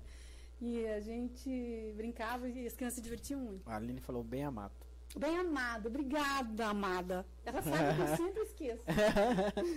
obrigada, Aline. Me salvou. Du- é, segunda vez, né? É. Aí foi agora com o audiovisual, né? Que a gente começou meio que investir e tal. O 2017, acho que é lá em cima é 17, não? 18. 18 é um curto, é um é um clipe que a gente fez com um amigo nosso, com a Ângela Chaves, que a Ângela é atriz aqui, mora em Fazenda, também fe- fez a FAP, já está formada, e a professora municipal e atriz. E o Marlon Granato também, o clipe da música dele, ali embaixo. E embaixo lá é o Felipe cantando no clipe deles do da Inimigos Públicos, que a gente fez a música para nossa abertura da série. Que daí a gente fez legal. uma festa. Aí fizemos altas coisas, não dá nem para colocar tudo. Aí são os últimos trabalhos, ah, quer dizer, os últimos não, porque aquele da Aline ali, que ela está no, deitadinha na, na escada, é 2016, é a Terezoca, um amigo nosso, é um poema de um amigo nosso do Rio de Janeiro, que premiado esse, esse poema. E a gente fez um curta. Inclu- inclusive, o ano passado, né, em 2020, eh, a gente entrou no Paraná Cultura, naquele streaming, que agora é do governo, né? Então entramos com Terezoca e o Eu Solidão Então ele tá lá, né? Porque agora Tá eles, eles lançaram Uhum. é, Paraná Cultura, né? é, no stream, né? Paraná Paraná Cultura. Cultura, Daí lá tem vários. tem muitos, muitas coisas legais. E o Eu Solidão, que tem a Josi ali na janela, é um trabalho que a gente fez em parceria, porque a gente estava no, no isolamento total naquela época, no começo do ano passado. Então, cada uma fez na sua casa a sua parte. E a Gabi, que morava em Lisboa, em Portugal, ela fez toda a edição, todo o trabalho, foi muito legal. E a gente também entrou nesse. na cultura feita em casa. Hum. O outro da Teresoca entrou no Layout Blanc. Então os dois estão no stream. E ali é Desta Água Não Beberei, né? Esse preto. Desta Água Não Beberei também, desse nosso amigo Lisboa, também é um poema, é um poema premiado também, porque ele tem muitos poemas premiados. É, a gente fez um, um vídeo muito legal, muito legal, sobre a água, né? Também está inscrito num edital aí. Que Agora legal. eu estou escrevendo em vários editais, porque né? Mas é isso, é. Vamos ver. Eu acho que. é. Ah, esse é o trabalho da. que nós estamos com duas inscrições, dois festivais, inclusive um de, de viagem para o ano que vem, vamos ver. Com esse espetáculo maravilhoso que é a Aline que faz, né? É o infantil. E a gente apresentou na PAI, aquela última foto lá, que ela está na frente das crianças, é lá na PAI. E em cima, onde ela está de pirata, a gente apresentou na escola interativa para fazer um experimento. E agora a gente ia participar do festival 2021. Não, é, 2020. Não, não aconteceu. Nós íamos apresentar no Doutor Botica até, já estava tudo certinho. Não deu certo. Mas agora a gente está inscrevendo e talvez entre no edital aí que eu inscrevi e vai sair, já está na segunda fase de avaliação, Deus queira. É, são vários trabalhos, né? E eles vêm me seguindo aí junto comigo. A Aline, o Felipe, o David nunca me deixam. E a Amanda a Melnick também. Que legal. Acabou? E, então, tem muito mais coisas que a gente não pode pôr ali, né? É, é, se a gente pudesse colocar tudo ali. Não, não. Podia ficar aqui uma noite inteira. É, mas e, e, e como que hoje você consegue, como que hoje você tenta, consegue, faz, para conciliar a tua vida pessoal, profissional, com isso que você é, É, eu, eu dei aula, né, até 2015, depois comecei a viajar e eu larguei um pouco. Eu trabalhava editora positivo, né, dando cursos no Brasil inteiro, então viajei muito, até por conta disso que eu não tive filhos, porque quando eu parei de tentar engravidar, eu comecei a viajar. Foi desde 2008 até 2015. E aí nesse período eu parei um pouquinho, tanto que tem menos coisas ali. Mas aí eu fazia, eu larguei de dar aula, então eu comecei a trabalhar com comunicação da escola. Então eu podia fazer à distância, e, e, as- e a arte eu fui fazendo assim, conciliando. Quando voltava de viagem, trabalhava aqui, propunha uma coisa, eles sempre é, topavam, né? A vantagem é que eles topavam. Porque dinheiro agora que eles começaram a ganhar. No ano passado saiu dois editais, ganhando um pouquinho de dinheiro e tal. Agora a gente está aí, eu falei, agora, a partir de agora, é com dinheiro, porque também só pela, pelo sonho pela. Né, tudo tem limite, né, Diego? Você sabe disso, né? Você trabalhou na cultura, você sabe como é que é, né? A Sim. gente tem sonhos, a gente gosta, a gente faz por amor, mas chega uma hora, por exemplo, eles precisam trabalhar, eles precisam, eles são jovens, né? Precisam engrenar a vida deles. Eu já já estou aposentado praticamente.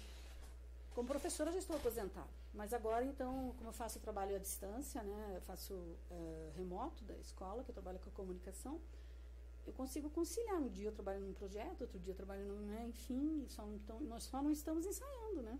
A gente começou a ensaiar aí, mas E vocês, é, é, a gente viu ali que vocês fizeram, vocês têm muito material para pós-pandemia, né? Porque aquilo que vocês iriam botar pra. É, inclusive o Paranelso, que é aquele espetáculo que a gente apresentou no mini auditório do Guaíra, que, que é meu xodó, é o drama, a gente iniciou fazendo um vídeo para um edital até. É, porque agora tá tudo streaming, né? Tudo remoto, vídeo, live, né? Bah. E aí a gente queria aproveitar, mas aí um ficou com Covid, minha mãe ficou com Covid, não podia mais ir na casa dela, a gente ficou com medo, aí a gente parou. Vamos dar um tempo, vamos esperar. E eu estou trabalhando agora num. Estou trabalhando num, num teatro de rua, então estou escrevendo, né? Estou fazendo pesquisa, escrevendo, que é esse que eu quero engrenar aí para frente. Porque esses dois a gente meio que perdeu, né? Infelizmente. E você falou uma, uma questão assim que hoje está tudo indo para a questão do streaming. né?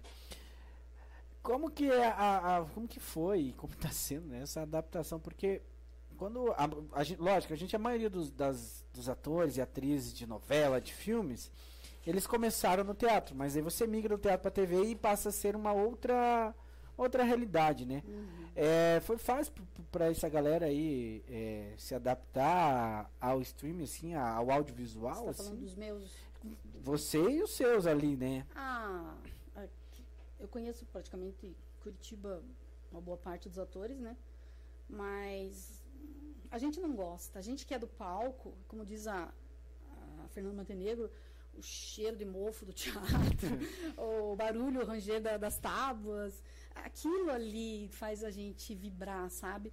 E a câmera é legal, mas é mecânico, sabe? Então, assim, você grava, é, não ficou legal, vamos gravar de novo. Então não tem a mesma emoção, né? Você ter a plateia, os aplausos, não- é a mesma coisa. Não é mesmo? E eu tenho bastante amigos que, que, ah, a gente teve que se reinventar, se adaptar, né?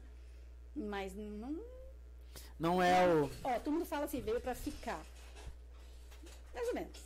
Mas, É, eu, eu acho assim, né? Que eu acho que veio para auxiliar e para e para inovar, né? Eu acho assim para dar oportunidade para aqueles que Exato. porque eu vejo que o audiovisual no Brasil é nos últimos 5, 10 anos ele tá só em Tá. crescente. Tá, isso Né? é bom. Isso é. Então isso é bom e é bom para porque assim, como você acabou de falar, é, os, os- os- as meninas, os meninos ali, eles precisam é, ganhar dinheiro, precisam Sim. e às vezes com isso em ascensão se vê. Essa Ah, questão sim. dos streamers, eu acho que vai oportunizar, oportunizar tanta gente, porque antigamente, antigamente até só a Globo produzia, Exato.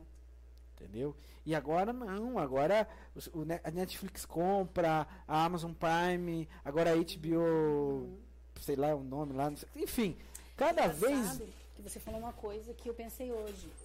Como o acesso está mais fácil, é, eu recebo sempre os. é, uma- tem uma plataforma que eu me inscrevi e eu recebo todos os editais que saem do Brasil e do mundo. Todos não, né? Uma grande parte. E, e apareceram dois de roteiros, um para Netflix e o outro para outro stream que eu não lembro agora o nome, que é meio novo. Eu falei, cara, quando que a gente ter chance antes de escrever, né? Para uma Netflix, não a Netflix em específico, mas assim, para uma coisa do porte da Netflix, né? Hoje você tem. Se você tem material, você sabe escrever, você escreve dentro das propostas. Até tem uns roteirinhos lá, até tava pensando, né? Mas, pô, precisa muito, né? É, mas você tem chance. Quem for bom e correr atrás tem oportunidade agora. É, eu, e é a tendência, eu acho que a tendência Uhum. assim, a videolocadora vai ser Ah, os streams, é coisa passada, mas a, a, Ah, a sim, nova, a locação. a né? nova videolocadora Sim, é os streams, né? A Porque remota, né? é, porque você não vai precisar locar. Sim. É uma, não, é, Você você, paga. você, você paga assinatura, Você né? paga assinatura. Mas os canais de assinatura, cada ano que passa, tá, tá em decadência, Sim. né? Eu vi mês passado uma, uma coisa assim que nos últimos quatro anos caiu mais de 5 milhões de 5, 10 milhões de, de assinantes. E porque vão migrar para os streams. E aí cada canal que hoje tem, tipo, dentro da, da- eu ve, eu, eu olho que e eu acredito que vai para isso, pra isso aí. Então hoje cada canal do ATV a cabo vai virar uma um stream. E já- a gente já tá vendo isso, ó. A HBO Uhum. Max, ou não sei, Max, é. eu acho que alguma coisa assim, né? É, tinha HBO. assinatura, agora não tenho Você mais. vê, mas tá virando agora no Brasil streaming, né? É. É, aí a Globo, a Globo teve que se reinventar, fazer a Globo Play. Não, você viu que na Globo passou Parasita?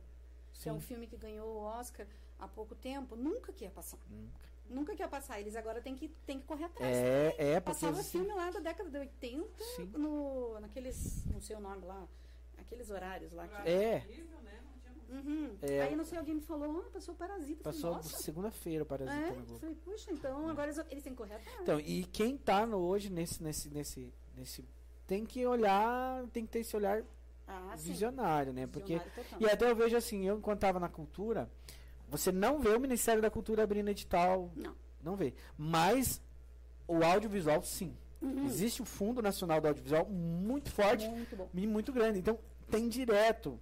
Teve, uma, teve um período que teve um, uma- um edital, eu não, não, não escrevi porque nós não tínhamos condições. Curitiba não participou do edital, não, fe, não, não se inscreveu. Não. Quem se inscreveu nesse edital foi Piraquara. Olha, 5 milhões para audiovisual. e, e eles conseguiram? Conseguiram. Quer dizer, eu não sei se eles não tiveram que devolver. Eu não sei depois se eles tiver, conseguiram. Porque era um edital assim, que a, empre, que a prefeitura tinha que entrar com um aporte de acho que 1%, de 500 mil. Uhum. Então, Pra nós, a Fazenda, dá 500 mil. Poxa. Você acha que 500 mil é. nem, nem é o orçamento do ano da, da, da, né? Então tinha que dar uma aporte de 500 mil, mas ganharam 5 milhões. Só que daí é, é, era muito, era muito é, é, audacioso, porque com esses 5 milhões você tinha que daí produzir, é, desenvolver vários editais na sua cidade. Então Não eu não sei. Não, a, prefeitura se inscreveu para receber. Sim. Só que quando ela recebeu, ela teve que fazer tudo para que que ia Sim, pá, sim. pá, pá, pá, pá. Como executar. Depois, quando foi aprovado, eu não sei se Piraquara executou. Ah, tá. Daí não vai. De repente não tem nem Volta mão pro de obra, povo. Volta. Eu sei que depois. Piraquara tentou fazer parceria com Curitiba, não sei o que, que deu, não, não- Mas, mas é, é, é, é um, é um ramo assim, que foi no mesmo período que o Paraná também abriu um, um edital de 3 milhões do audiovisual, alguma coisa assim, teve também, Teve. Só que era muito, é algo muito recente, né, por isso que eu acho que agora, pós-pandemia, muita gente aprendeu na pandemia a se virar. a se virar, né, É, na verdade apareceram muitas oportunidades, né? Mais fáceis até de você, de você entrar. Porque sabe que Curitiba tem a panelinha, né? sim, No teatro mesmo, tem a panelinha. para não dizer as panelinhas. E aí você não tem muita chance.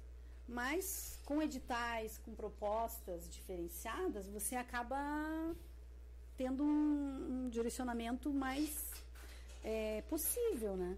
E aí você, você entra realmente em algumas coisas. Inclusive, esses dois editais do ano passado foram bem legais, assim, porque deu oportunidade para a gente ter currículo. O que, que o, o artista quer? Você sabe, você fez quantos projetos, né? A gente precisa ter currículo para concorrer com os demais. sim. Então, assim, qualquer coisa que você entre em edital, puxa, é um pontinho a mais, né? E aí um pontinho a mais, um pontinho a mais que já vai é, somando para que lá no outro projeto, que, que é o top do- das galáxias, né? que você quer, talvez um dia você consiga. Sim. Porque o que acontece? Muitas vezes você cai por conta do currículo. É Agora eles já estão vendo com outros olhos isso, né? Inclusive tem editais para, é, como é que fala? Para pessoas com experiência e, e não, iniciantes, para iniciantes. Só que daí, por exemplo, eu não vou entrar no iniciante, né? Porque eu já tenho um, sim. uma pá de coisas ali. Como é que eu vou entrar como iniciante? Então é, é- é complexo, assim, é é complicado. Muito bem. Ah, mas a arte.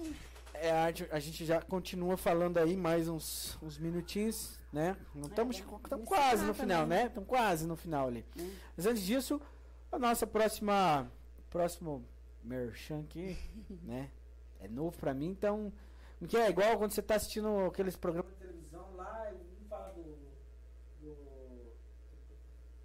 meu microfone acabou a Ai, você chegou a me falar agora. Tem pilha ali. Faz parte, faz parte, faz parte. É isso aí, quando a gente não tem super mega produção, né? É isso aí, ó. Acontece. Fortou já, fortou. O programa é ao que isso que vivo. Importante é deixar a pilha aqui do ladinho, Tenha né? O programa, preparado. o programa é ao vivo E a cor. e a cores, né? Mas então, se você está precisando de divulgar aí o seu comércio, a sua vida, o que você quiser divulgar, né? É, nós temos aí os nossos parceiros aqui, aqui, aqui, aqui, aqui, do ladinho aqui, aqui, aê, aqui ó, Set Framing, é, vídeos. E produções. Isso, vídeo produções. Uma empresa aí especializada pra- na, na área de vídeos e marketing, se você quiser, está precisando de uma empresa para o segmento, divulgar o seu comércio, divulgar a sua marca, Setframe é a empresa top para isso aí. Tem mais uma coisa? Tem o, o site da Setframe, é www.setframe.com.br, beleza? E também já aproveitando, vamos também, se você precisa fazer eventos pós-pandemia, tá? Que já tá? tá acabando. Que já tá acabando, Deus. se Deus quiser, né? Não deixe de tomar a sua segunda dose. Vocês ainda, muitos, né, não tomaram ainda a primeira.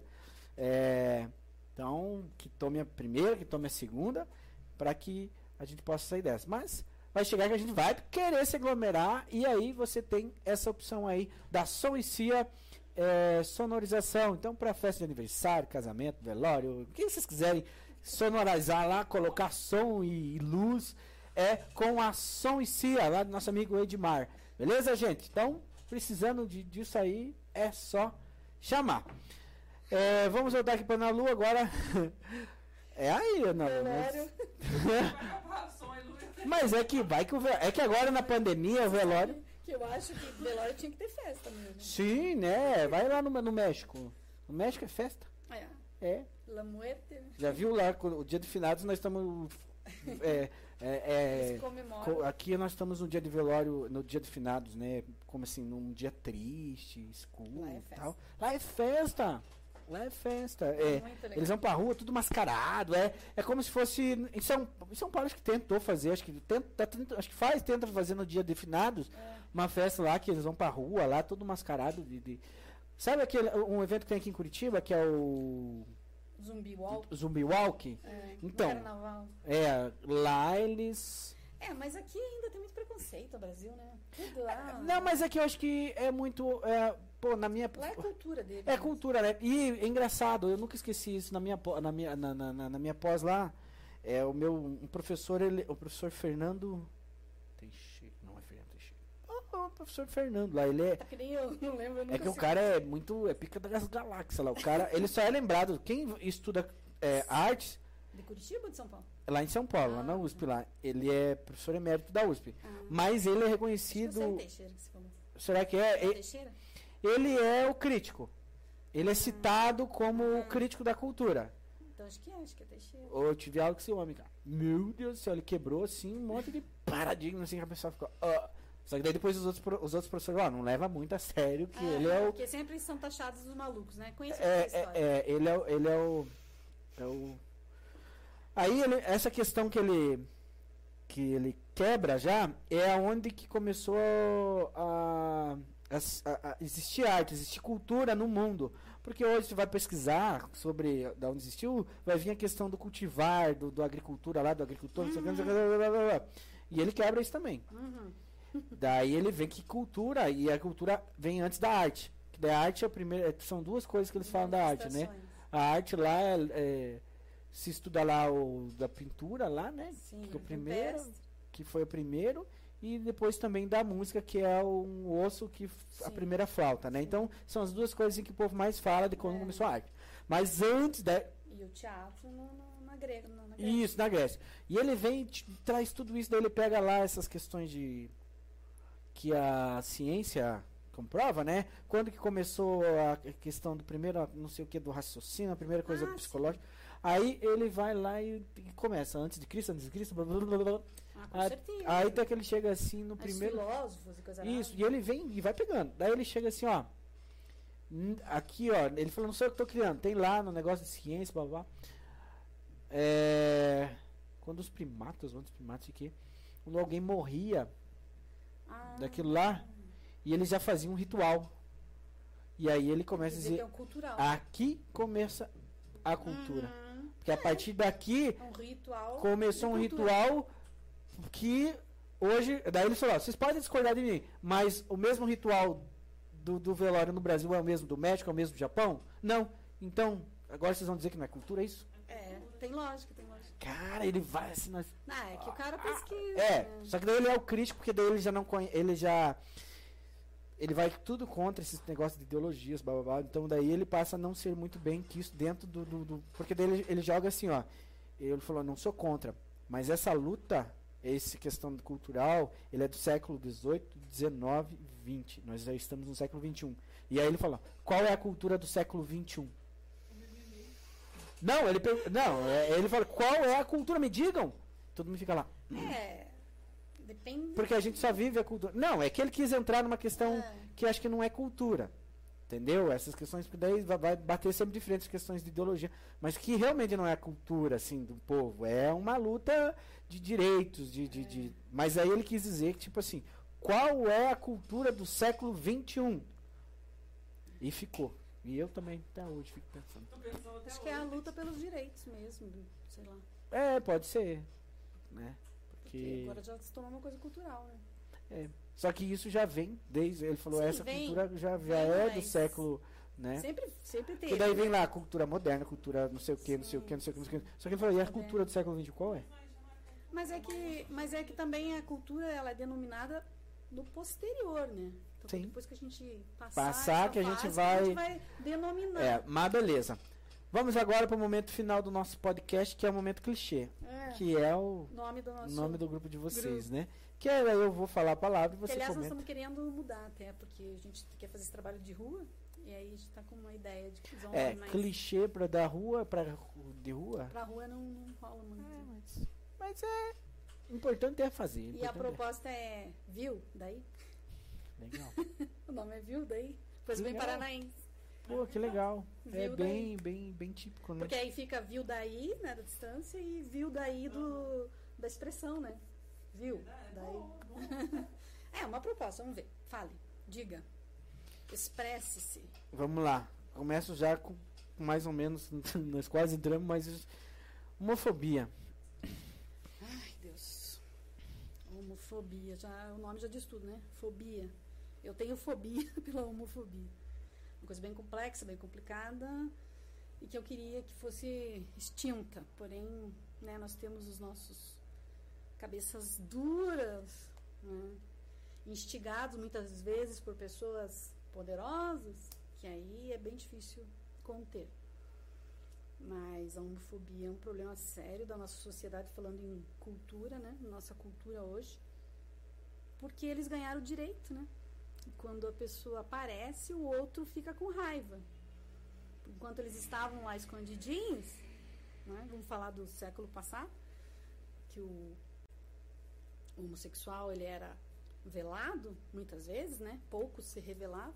Hoje eles ganharam notoriedade, ganharam espaço. E veio a homofobia. Então, eu, eu não sei o que falar da homofobia. Eu acho que é uma coisa que falta de raciocínio, falta de capacidade, falta de humanidade, falta de coração, falta de tudo. Acho que para mim é isso. Muito bem. Igualdade racial. Aí o oposto do que eu falei, né? Que é totalmente oposto. Eu, para mim, não. Eu sempre brinco assim. Para mim não existe raça, né? Existem humanos. É, eu não vejo o negro, o índio, o pardo, o sei lá, o africano, o indiano, como diferente. Eu acho que são pessoas, são todos humanos, né? E, e por isso a gente chama de seres humanos. Nós so, todos somos seres humanos. E você falou igualdade, né? Igualdade. Igualdade. Então, para mim é, é, é tudo uma coisa só. Eu sempre tive amigos negros, sempre tive. é, não, é, até quando eu cogitei a possibilidade de adotar uma criança, eu queria um menininho, porque eu sempre gostei de um menininho. Nossa família é composta por muitas mulheres. E eu queria um menino negro. Então, assim, eu sempre tive paixão pelo diferente, né? Acho que isso também é um pouco da minha sensibilidade artística. Eu gosto do diferente. Para mim, o negro é diferente só nesse sentido, só no estético. Então, é, a igualdade está no coração, está no sangue, está na alma, está no ser. Todos somos seres. Seguindo essa mesma linha de raciocínio aí, é, intolerância religiosa. Olha, essa é mais complexa ainda, né? Eu acho que é, a religião ela se tornou um problema hoje. Ela, ela deveria ser a solução, mas ela, para mim, ao meu ver, ela se tornou um problema porque é, eu vejo muito interesse financeiro na religião, né? Eu sei que você é católico, eu tenho formação católica, mas eu me considero uma pessoa agnóstica porque eu não, eu não, eu não sigo muitos preceitos religiosos da, da Igreja Católica e de nenhuma. Uhum. É, se você me perguntar, eu posso ser taxada. Não, não vou nem falar. Não, não vou falar. Não, Se você me perguntar o que, que eu tenho um, pouquinho de preconceito na minha vida, a única coisa que eu tive. Eu quero, eu luto contra isso. Eu luto. Juro que eu luto. Né? É um pouquinho contra, não pastor, porque eu gosto, tenho, conheço muitos pastores maravilhosos, mas aquele pastor, sabe?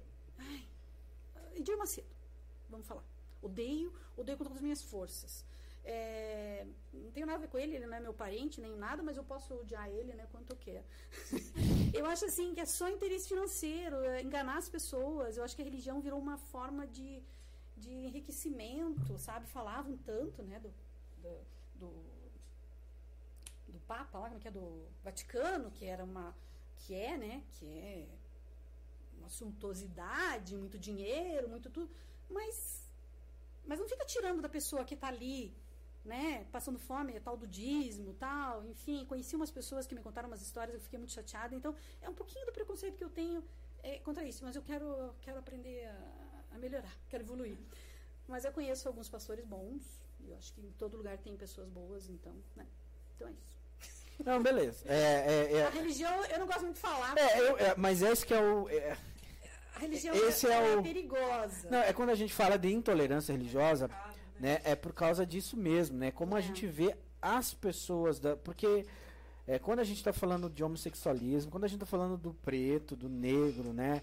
é, a gente também não pode deixar de falar do, do, do- de quem é do candomblé, de É, quem do é do, do que quem é do espírita, de quem Isso. é, sabe? Porque Eu só falei do- do- dos pastores, dos evangélicos, enfim, né, e tal. Mas assim, respeito todas, gosto muito do candomblé, gosto, é, gosto da cultura africana em si, não sei, eu tenho uma, eu, eu tenho uma ligação, eu acho que em outra vida eu devo ter sido negra, devo ter sido daquela região, sei lá o quê, porque eu gosto muito, gosto muito. Se você trouxer um atabaque aqui, um tambor, ah, eu já, já viro outra pessoa, sabe?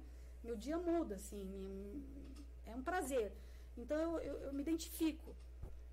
E eu só não gosto muito da religião, da religião que tolhe, da religião que, sabe? Por isso que eu digo que eu sou agnóstica, porque eu, eu acredito em Deus, mas eu não tenho muito seguir as dogmas. é natureza.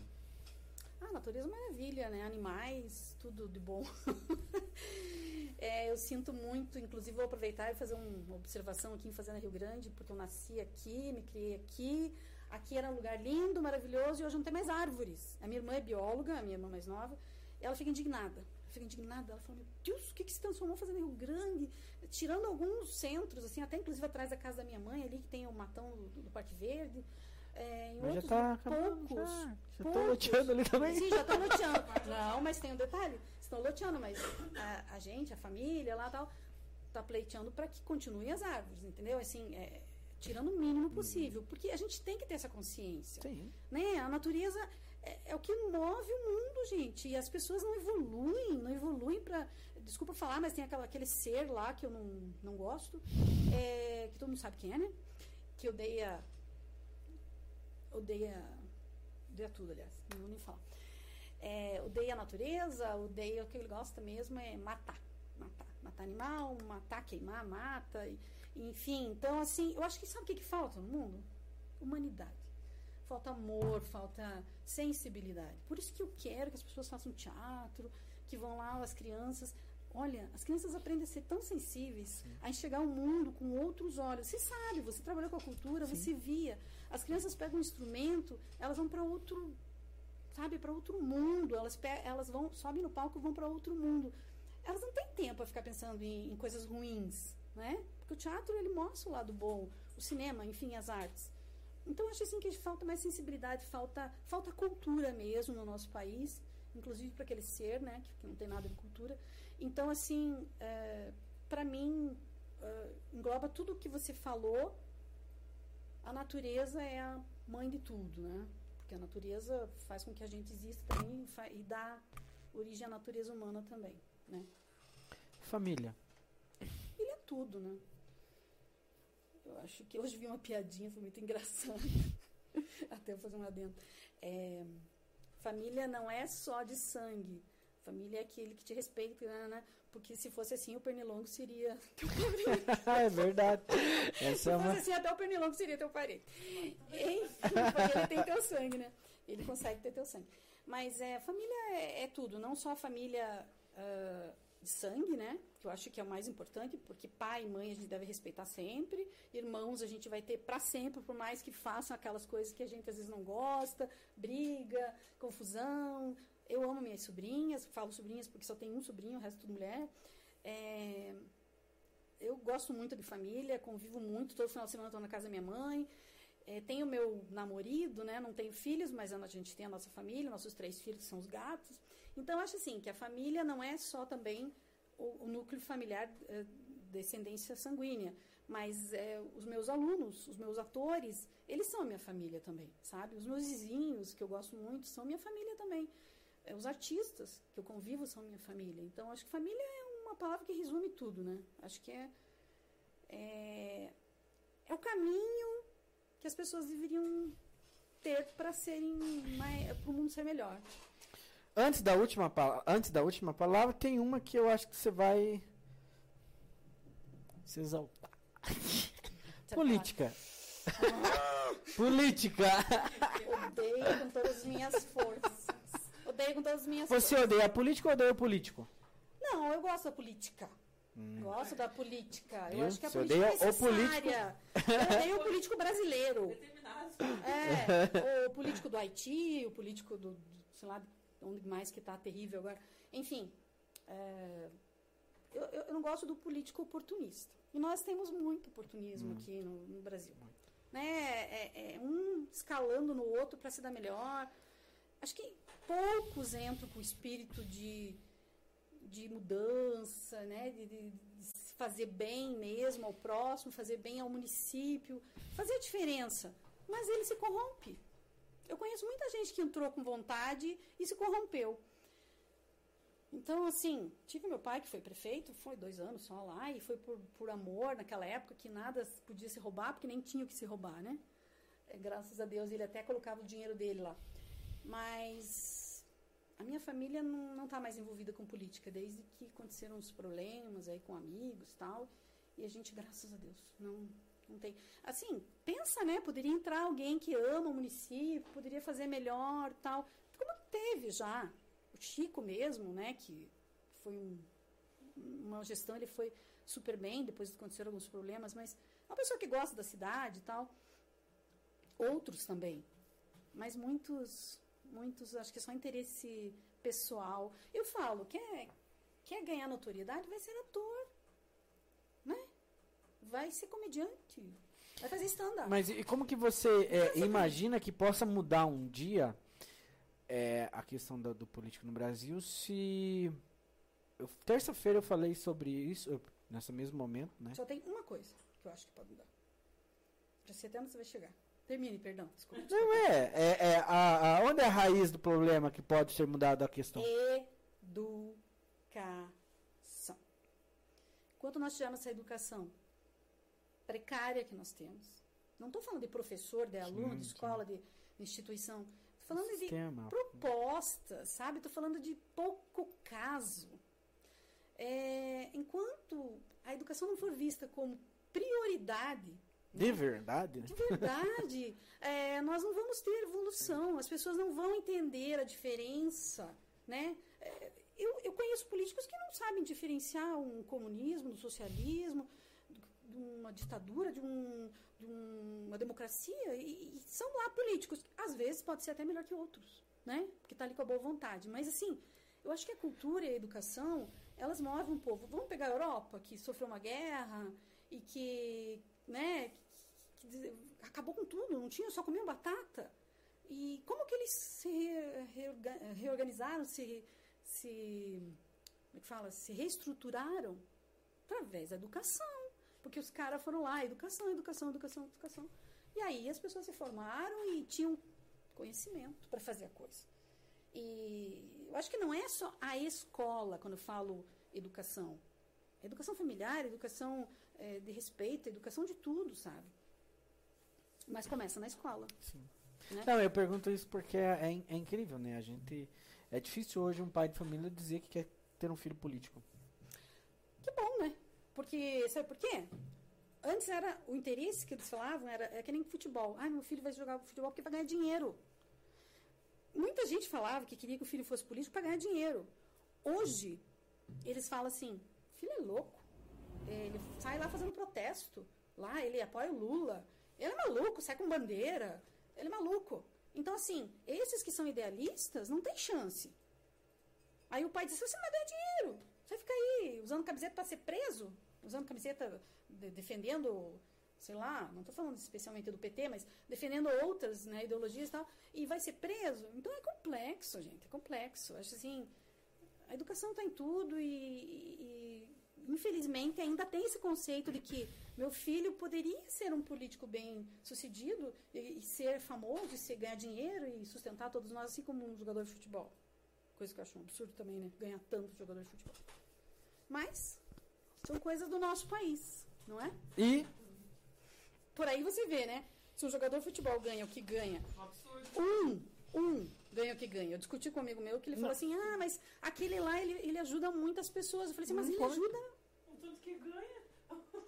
Outro. Nós precisamos de ajuda. é, essa questão, né? Já, é aí que você vê que a, a igualdade não existe. Por Não. que, que um merece mais que Igualdade outro? de direito não. Às vezes um joga pior. Aqui no Brasil você tem muito jogador melhor do que É. o Neymar e tá lá na. Não, com certeza. com Mas, né? certeza. É, não é fácil. Ele gosta do Neymar? Ué, o Neymar nunca foi, nunca foi, nunca foi o melhor do mundo.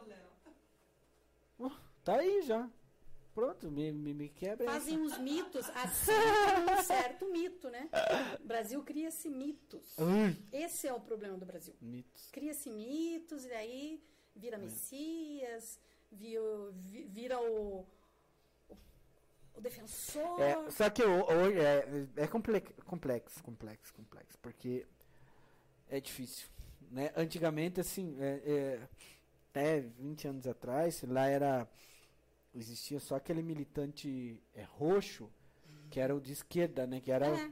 Hoje não, hoje existe duas, é do militante... A- E aí, a extrema direita, a extrema esquerda. que nem sabem porque estão brigando. Nem sabe. É. Assim, sabem o quê? Brigam pela extrema esquerda, brigam pela extrema direita num país que não é de extrema esquerda e nunca será de extrema direita. É sempre será centro aqui o Brasil.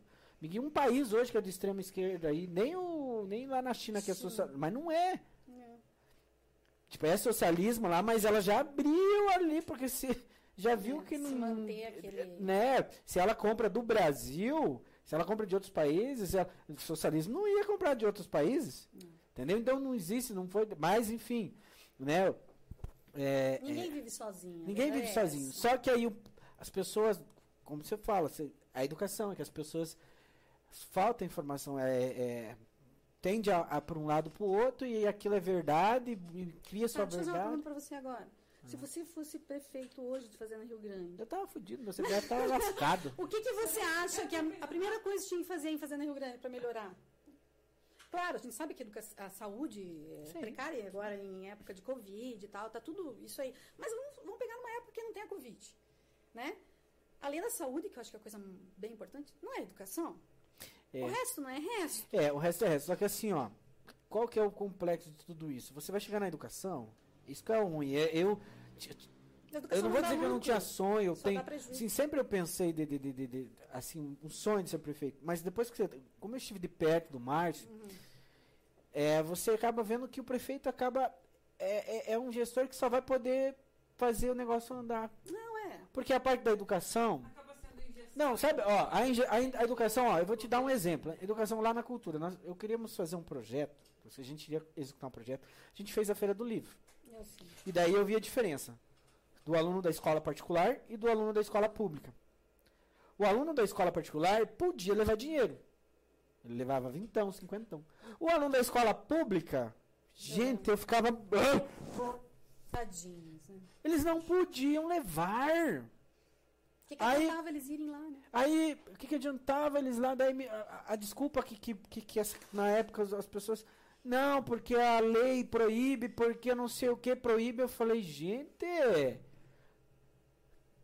Eu lembro É aí, então, mas daí que eu te digo assim, ó, a problemática, que daí você como prefeito, você vai querer fazer na tua cidade, você pode fazer. Não, Aí de repente você vai, vai responder porque você Não, fez isso. as leis não permitem. sabe? Né, um projeto, pô, mas pô, você pode trabalhar a parte de finanças com a, com a criançada que a gente queria criar, eh, o projeto que a gente ia fazer ali, eu ia licitar um, como se fosse um cofrinho, não sei que bichinho que ia ser, mas Sim. deve ser trabalhar também a questão dos bichinhos eh, com o nome da cidade, fazer, cara, você consegue fazer um monte de coisa assim eh, na, na, na questão pedagógica e lúdica, né? Mas ia ser um cofrinho, para durante dois meses as crianças iam levar para casa e eu encher os garfinhos de moeda Eu- para ir para a feira do livro. Não pude. Não, não permite nada. Não permite, porque é- não sei o que, não sei o que, porque você vai deixar, você ali você vai é, discriminar, não É. sei o que, vai deixar. Mas não, gente. É complexo, É é complexo tudo Os isso. direitos né? humanos hoje também estão É, bem... é, e daí por isso quando, quando, bastante. quando a gente fala ser só o prefeito, porque a- na legislação quem pode fazer isso de mudar são os deputados É. que vai mas O que, que eles querem com Mas isso que eu falei, o que precisaria, mas eles não, isso é- pode ser uma utopia, um dia pode acontecer isso, mas eu posso ter, morrer para acontecer, de ser obrigatório, né, para ser obrigatório que o filho de político seja obrigatório estudar na escola pública. Bom, eu tenho uma teoria que eu acho um absurdo. Por exemplo, a Universidade Federal, todas as universidades federais, né? Quem estuda na Universidade Federal? Os filhos de juízes, os filhos, porque eles estudaram nos colégios particulares que deram preparo para ele passar no vestibular. Aí quando vem a cota, o pessoal acha um absurdo, porque eu não, eu não acho absurdo. Quando, quando formou a primeira turma da, da época da cota, minha prima se formou na Federal, acho que em turismo, eu fui na formatura e a reitora falou, ela falou assim, eu sei que a maioria aqui é contra as cotas tal, porque fala que é discriminação. Gente, mas acontece que se você não der a oportunidade, nunca vai mudar. A- com a cota, o, o, o- negro, a pessoa de baixa renda, teve mais oportunidade de entrar. E eles estão provando, eles estão provando que, que, que foi boa a ideia, o projeto. Então, assim, se você nunca oportunizar, nunca vai acontecer. Então, que, que meu marido é historiador, né? A gente fala do, o pessoal fala do nazismo tal. Quantas pessoas morreram no nazismo? Tá. E o racismo? E os negros? 500, mil anos de racismo, de, de morte, de tudo. Então, assim, sabe? É, ai, não sei. Eu acho bem complexo. Não é, tudo é complexo, Tudo é né? Por isso que eu complexo. falo. Mas aí, como eu te falo, né? É, é, Mas aí que vem a controvérsia. Eles vão votar algo que é eles que. Pá, jamais. É. Até essas reformas aí que querem fazer reforma de. Você acha que eles vão votar pra diminuir o salário deles? É, diminuir você sabe que é, tem uma coisa que a gente ficou apavorada, assim, que o projeto, quarto ano da escola, né, que eu trabalho, não vou ficar citando, que parece propaganda, mas, enfim, é, o quarto ano todo ano fazia uma campanha para levar chocolate na, numa creche e tal, né, porque, enfim, aí não pode mais. É, nós fazíamos a campanha da- dos brinquedos para levar no- na semana da criança, né, também não pode mais. Porque Olha o absurdo aqui. Aí são pessoas, porque uma escola particular, as pessoas, né, as crianças têm brinquedos maravilhosos, eles não brincam mais, e tá novinho. É, aí não- você não tá humilhando. Aí Mas sabe o que, que é ocupado também? Que daí eu vou dizer que não é só o político. Não é. O direito humano, mas não é só o direito humano. Não, não é, não é, não é. É isso aí, ó. Como a- você trabalhou no setor público. Tudo existe lá tal da conferência, Ah, sim. conselho. Aí vamos supor, tem uma conferência que é o momento da sociedade colocar em pauta aquilo que pede. Aí vai na conferência, na cidade, só as pessoas militantes, porque a pessoa que não é militante, que é, acaba não indo, não tá nem aí. Aí o militante ele tem um engaja. pensamento diferente. É. E ele vai lá e ele é ouvido, ele consegue aprovar no município, do município, no estado lá ele ganha mais força. Vai para a parte federal, lá o, o, a- o Plano Nacional de Educação é da, da construção de tudo. E de repente é aprovado. Daí, tipo assim, é quem conseguiu ir lá. Depois você mudar um exemplo desses são as festas juninas. É. Aqui na fazenda foi proibido, graças a Deus. Só que veio a pandemia. Só que graças a Deus que, que eu- que Agora eu posso falar, não tomar lá, né? É. Não, era proibido, não sei se a festa de vocês lá não é festa cultural, É o entendeu? termo por conta da religião. Mas aí eu, aqui na fazenda, É, foi proibido. Então, ela privilegia os santos, os. isso, só que daí, então, mas daí antes de, acabar, antes, de, antes de acabar o mandato, fiz um projeto, coloquei pro Dudu e o Dudu conseguiu aprovação na Câmara. Então agora pode ter festa junina novamente na Fazenda Rio Grande. Com a Então, existe uma- nomenclatura festa junina. Festa junina e festas julinas. Por quê? Porque festa é, de Santos é festa de São João, de Santo Antônio e São Pedro. Sim. Entendeu? A festa junina é do mês. A festa junina e, o, e a história da festa junina, ela não começou na igreja. A igreja se apoderou da festa. Sim. É uma festa pagã. Dura- Isso. É uma festa pagã que celebravam a colheita. Colheita, entendeu? Então, exato. aí depois a igreja viu É. que aquilo era bom, pegou pra ela e construiu. E aí fez a quermesse nos dias de São Pedro. Tá, tá, mas ela é uma festa religiosa dentro do âmbito da religião conseguiu- dela. Conseguiu justificar assim. Não, e foi aprovado na Câmara. Ótimo, ótimo. Entendeu? Porque eu fui uma vez numa. Não, daí, porque assim, eles quiseram meio que, que, que, que, é, é, conflitar com o Dia das Mães e Dia dos Pais. Uma coisa não tem nada a ver com a outra.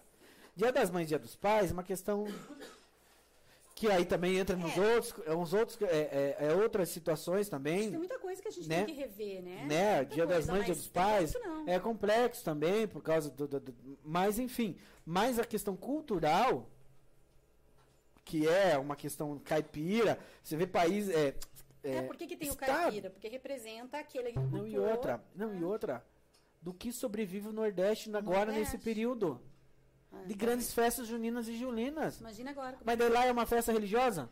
Não.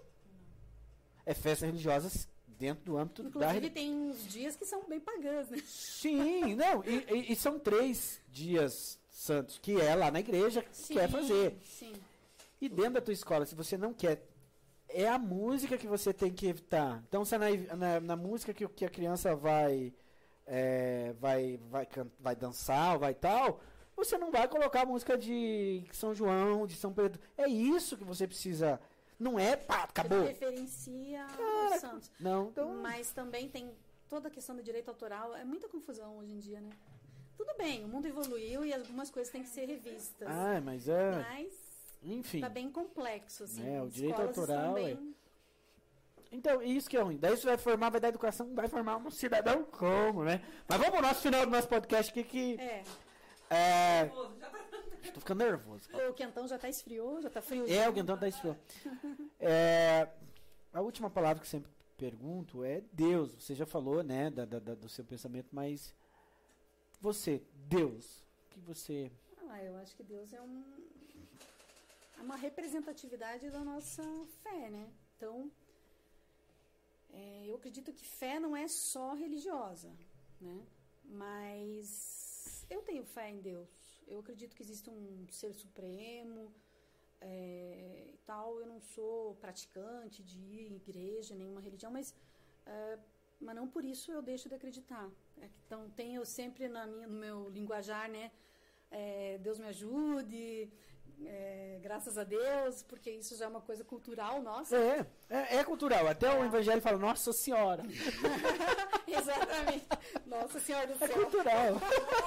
Aí ele diz que não é Nossa Senhora, Nossa Senhora, é Nossa Senhora, uma senhora. É, tipo, Nossa no, né, Mas é algo Então- cultural, algo do linguajar, né? É, e a gente tem na, é, é imbuído já, né? Porque eu tive formação católica, tive catequese e tudo. Então eu tenho esses, né? Tenho ainda o respeito, tenho o respeito e eu acho maravilhoso. Meu marido é super católico, vai à missa, tal, tal. Mas ele me respeita e eu respeito jeito dele. E acho que Deus é tudo que a gente pode, assim, eu acho que é uma força. Quando você perde alguém é, da tua família e chega alguém e fala pra você assim, ah, agora ele está com Deus, né? Parece que aquilo acalma. Aquilo te acalma. Porque Deus é supremo. Então, assim, se, se não está mais comigo, que era a pessoa que eu gostava tanto, ao menos está com Deus, né?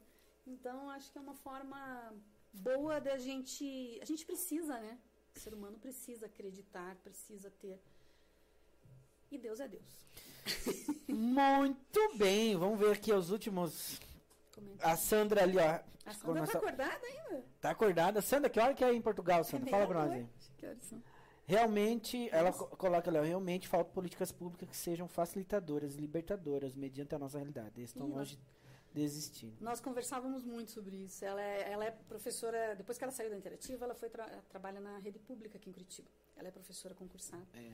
É só lá, só pra concluir a questão da festa junina, né? A gente, Aham. antes de jogar pra câmera, a gente fez uma pesquisa com algumas professoras e tal. E aí a gente descobriu que, tipo assim, que a festa junina não acabou de ter, só mudar o nome.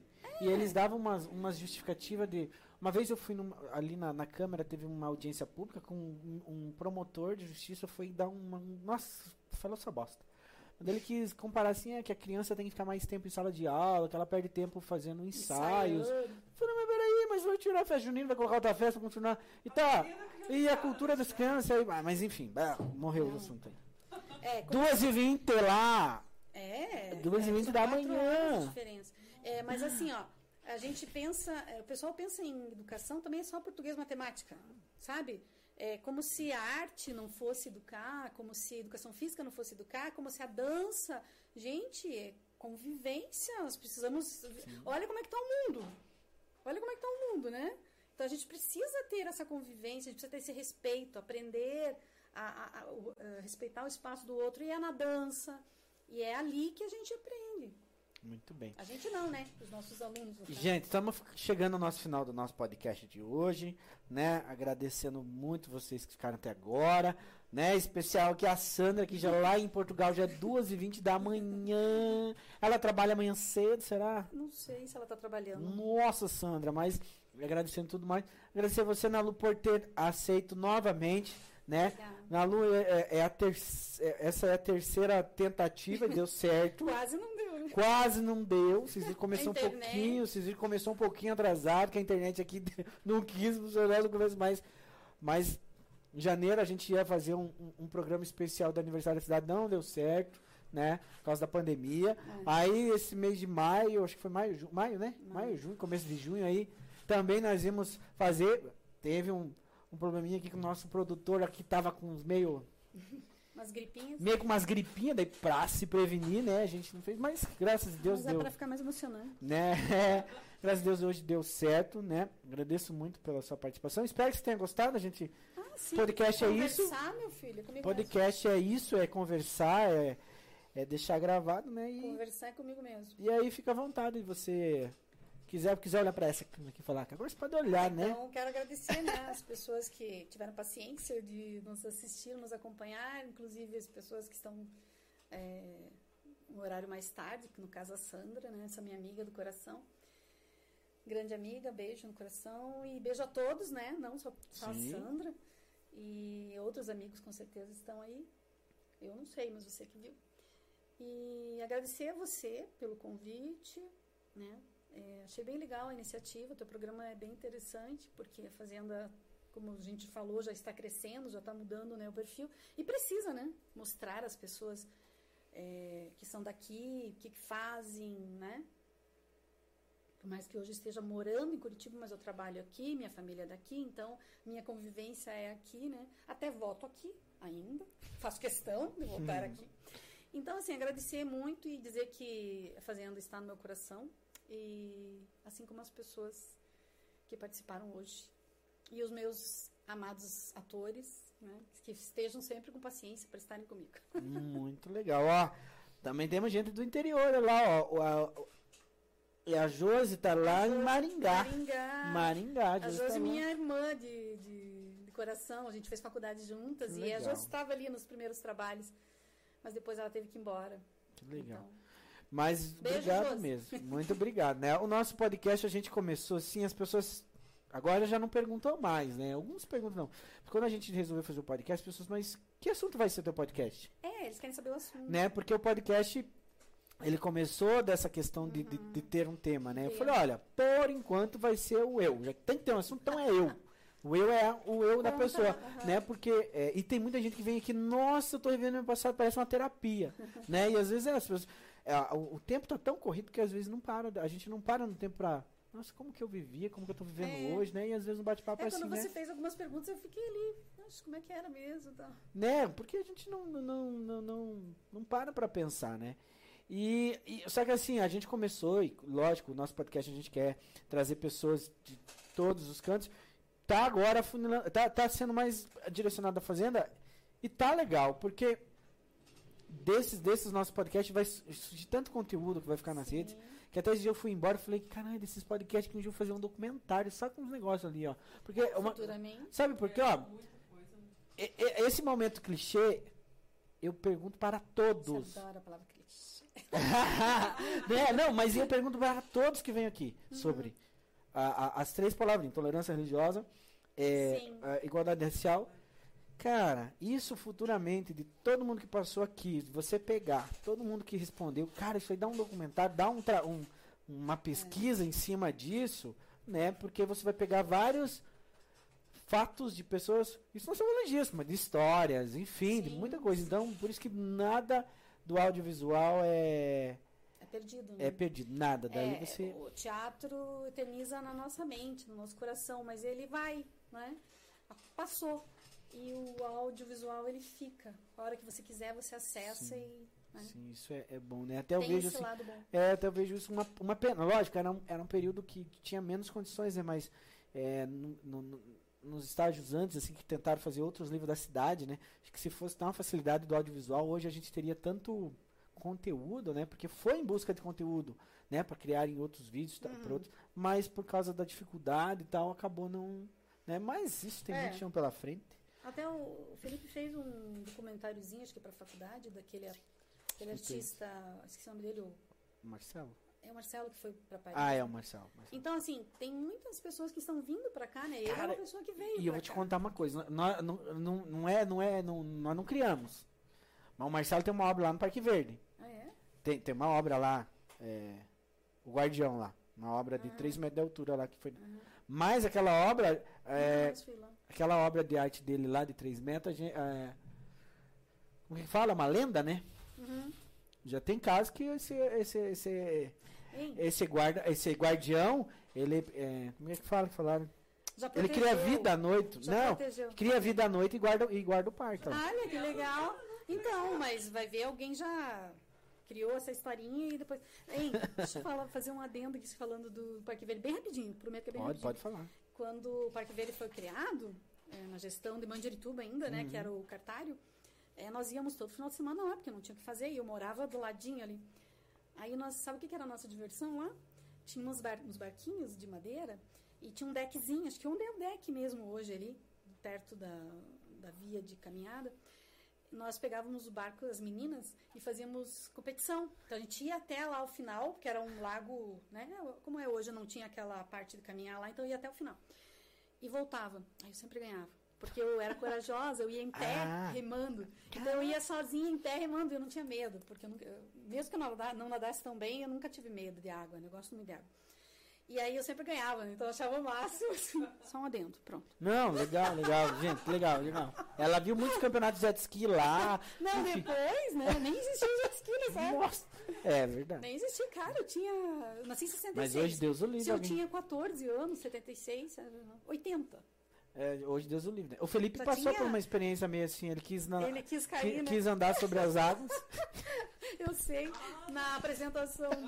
Ele era o. Pedro, ele fez lá. Ah, ele não era o Jesus, né? Nessa lá não, É. nessa a gente quis fazer uma adaptação, não deu muito certo porque nós não tivemos é, Ele foi afundando. né, nós não tivemos oportunidade de, de- de ter um ensaio, porque O David disse que só captou nossa, só via de longe assim, alguém lá de lá. Foi muito legal para quem longe. Foi muito legal. E o Felipe é medroso. Não, e, o- não, e ele é que ele encarnou mesmo um ator ali, né? Ele Ah, ele, ele é, fez com toda. ele fez com tudo. Pedro se afogou, caiu lá, ele fez também. Isso aí, saiu poderoso. É, ainda. eles só não esperaram que a água tava fedida pra dentro.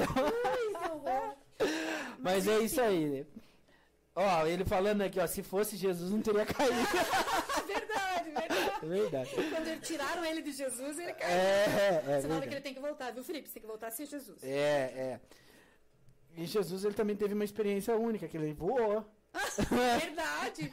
De guindaste. De guindaste, ele apareceu nas alturas. né? É, a Fazenda tem umas histórias. né? Mas é isso aí, gente. Obrigado pra vocês, boa noite. E fique com Deus, né? Enfim. é, e até semana que vem, se Deus quiser. Tchau.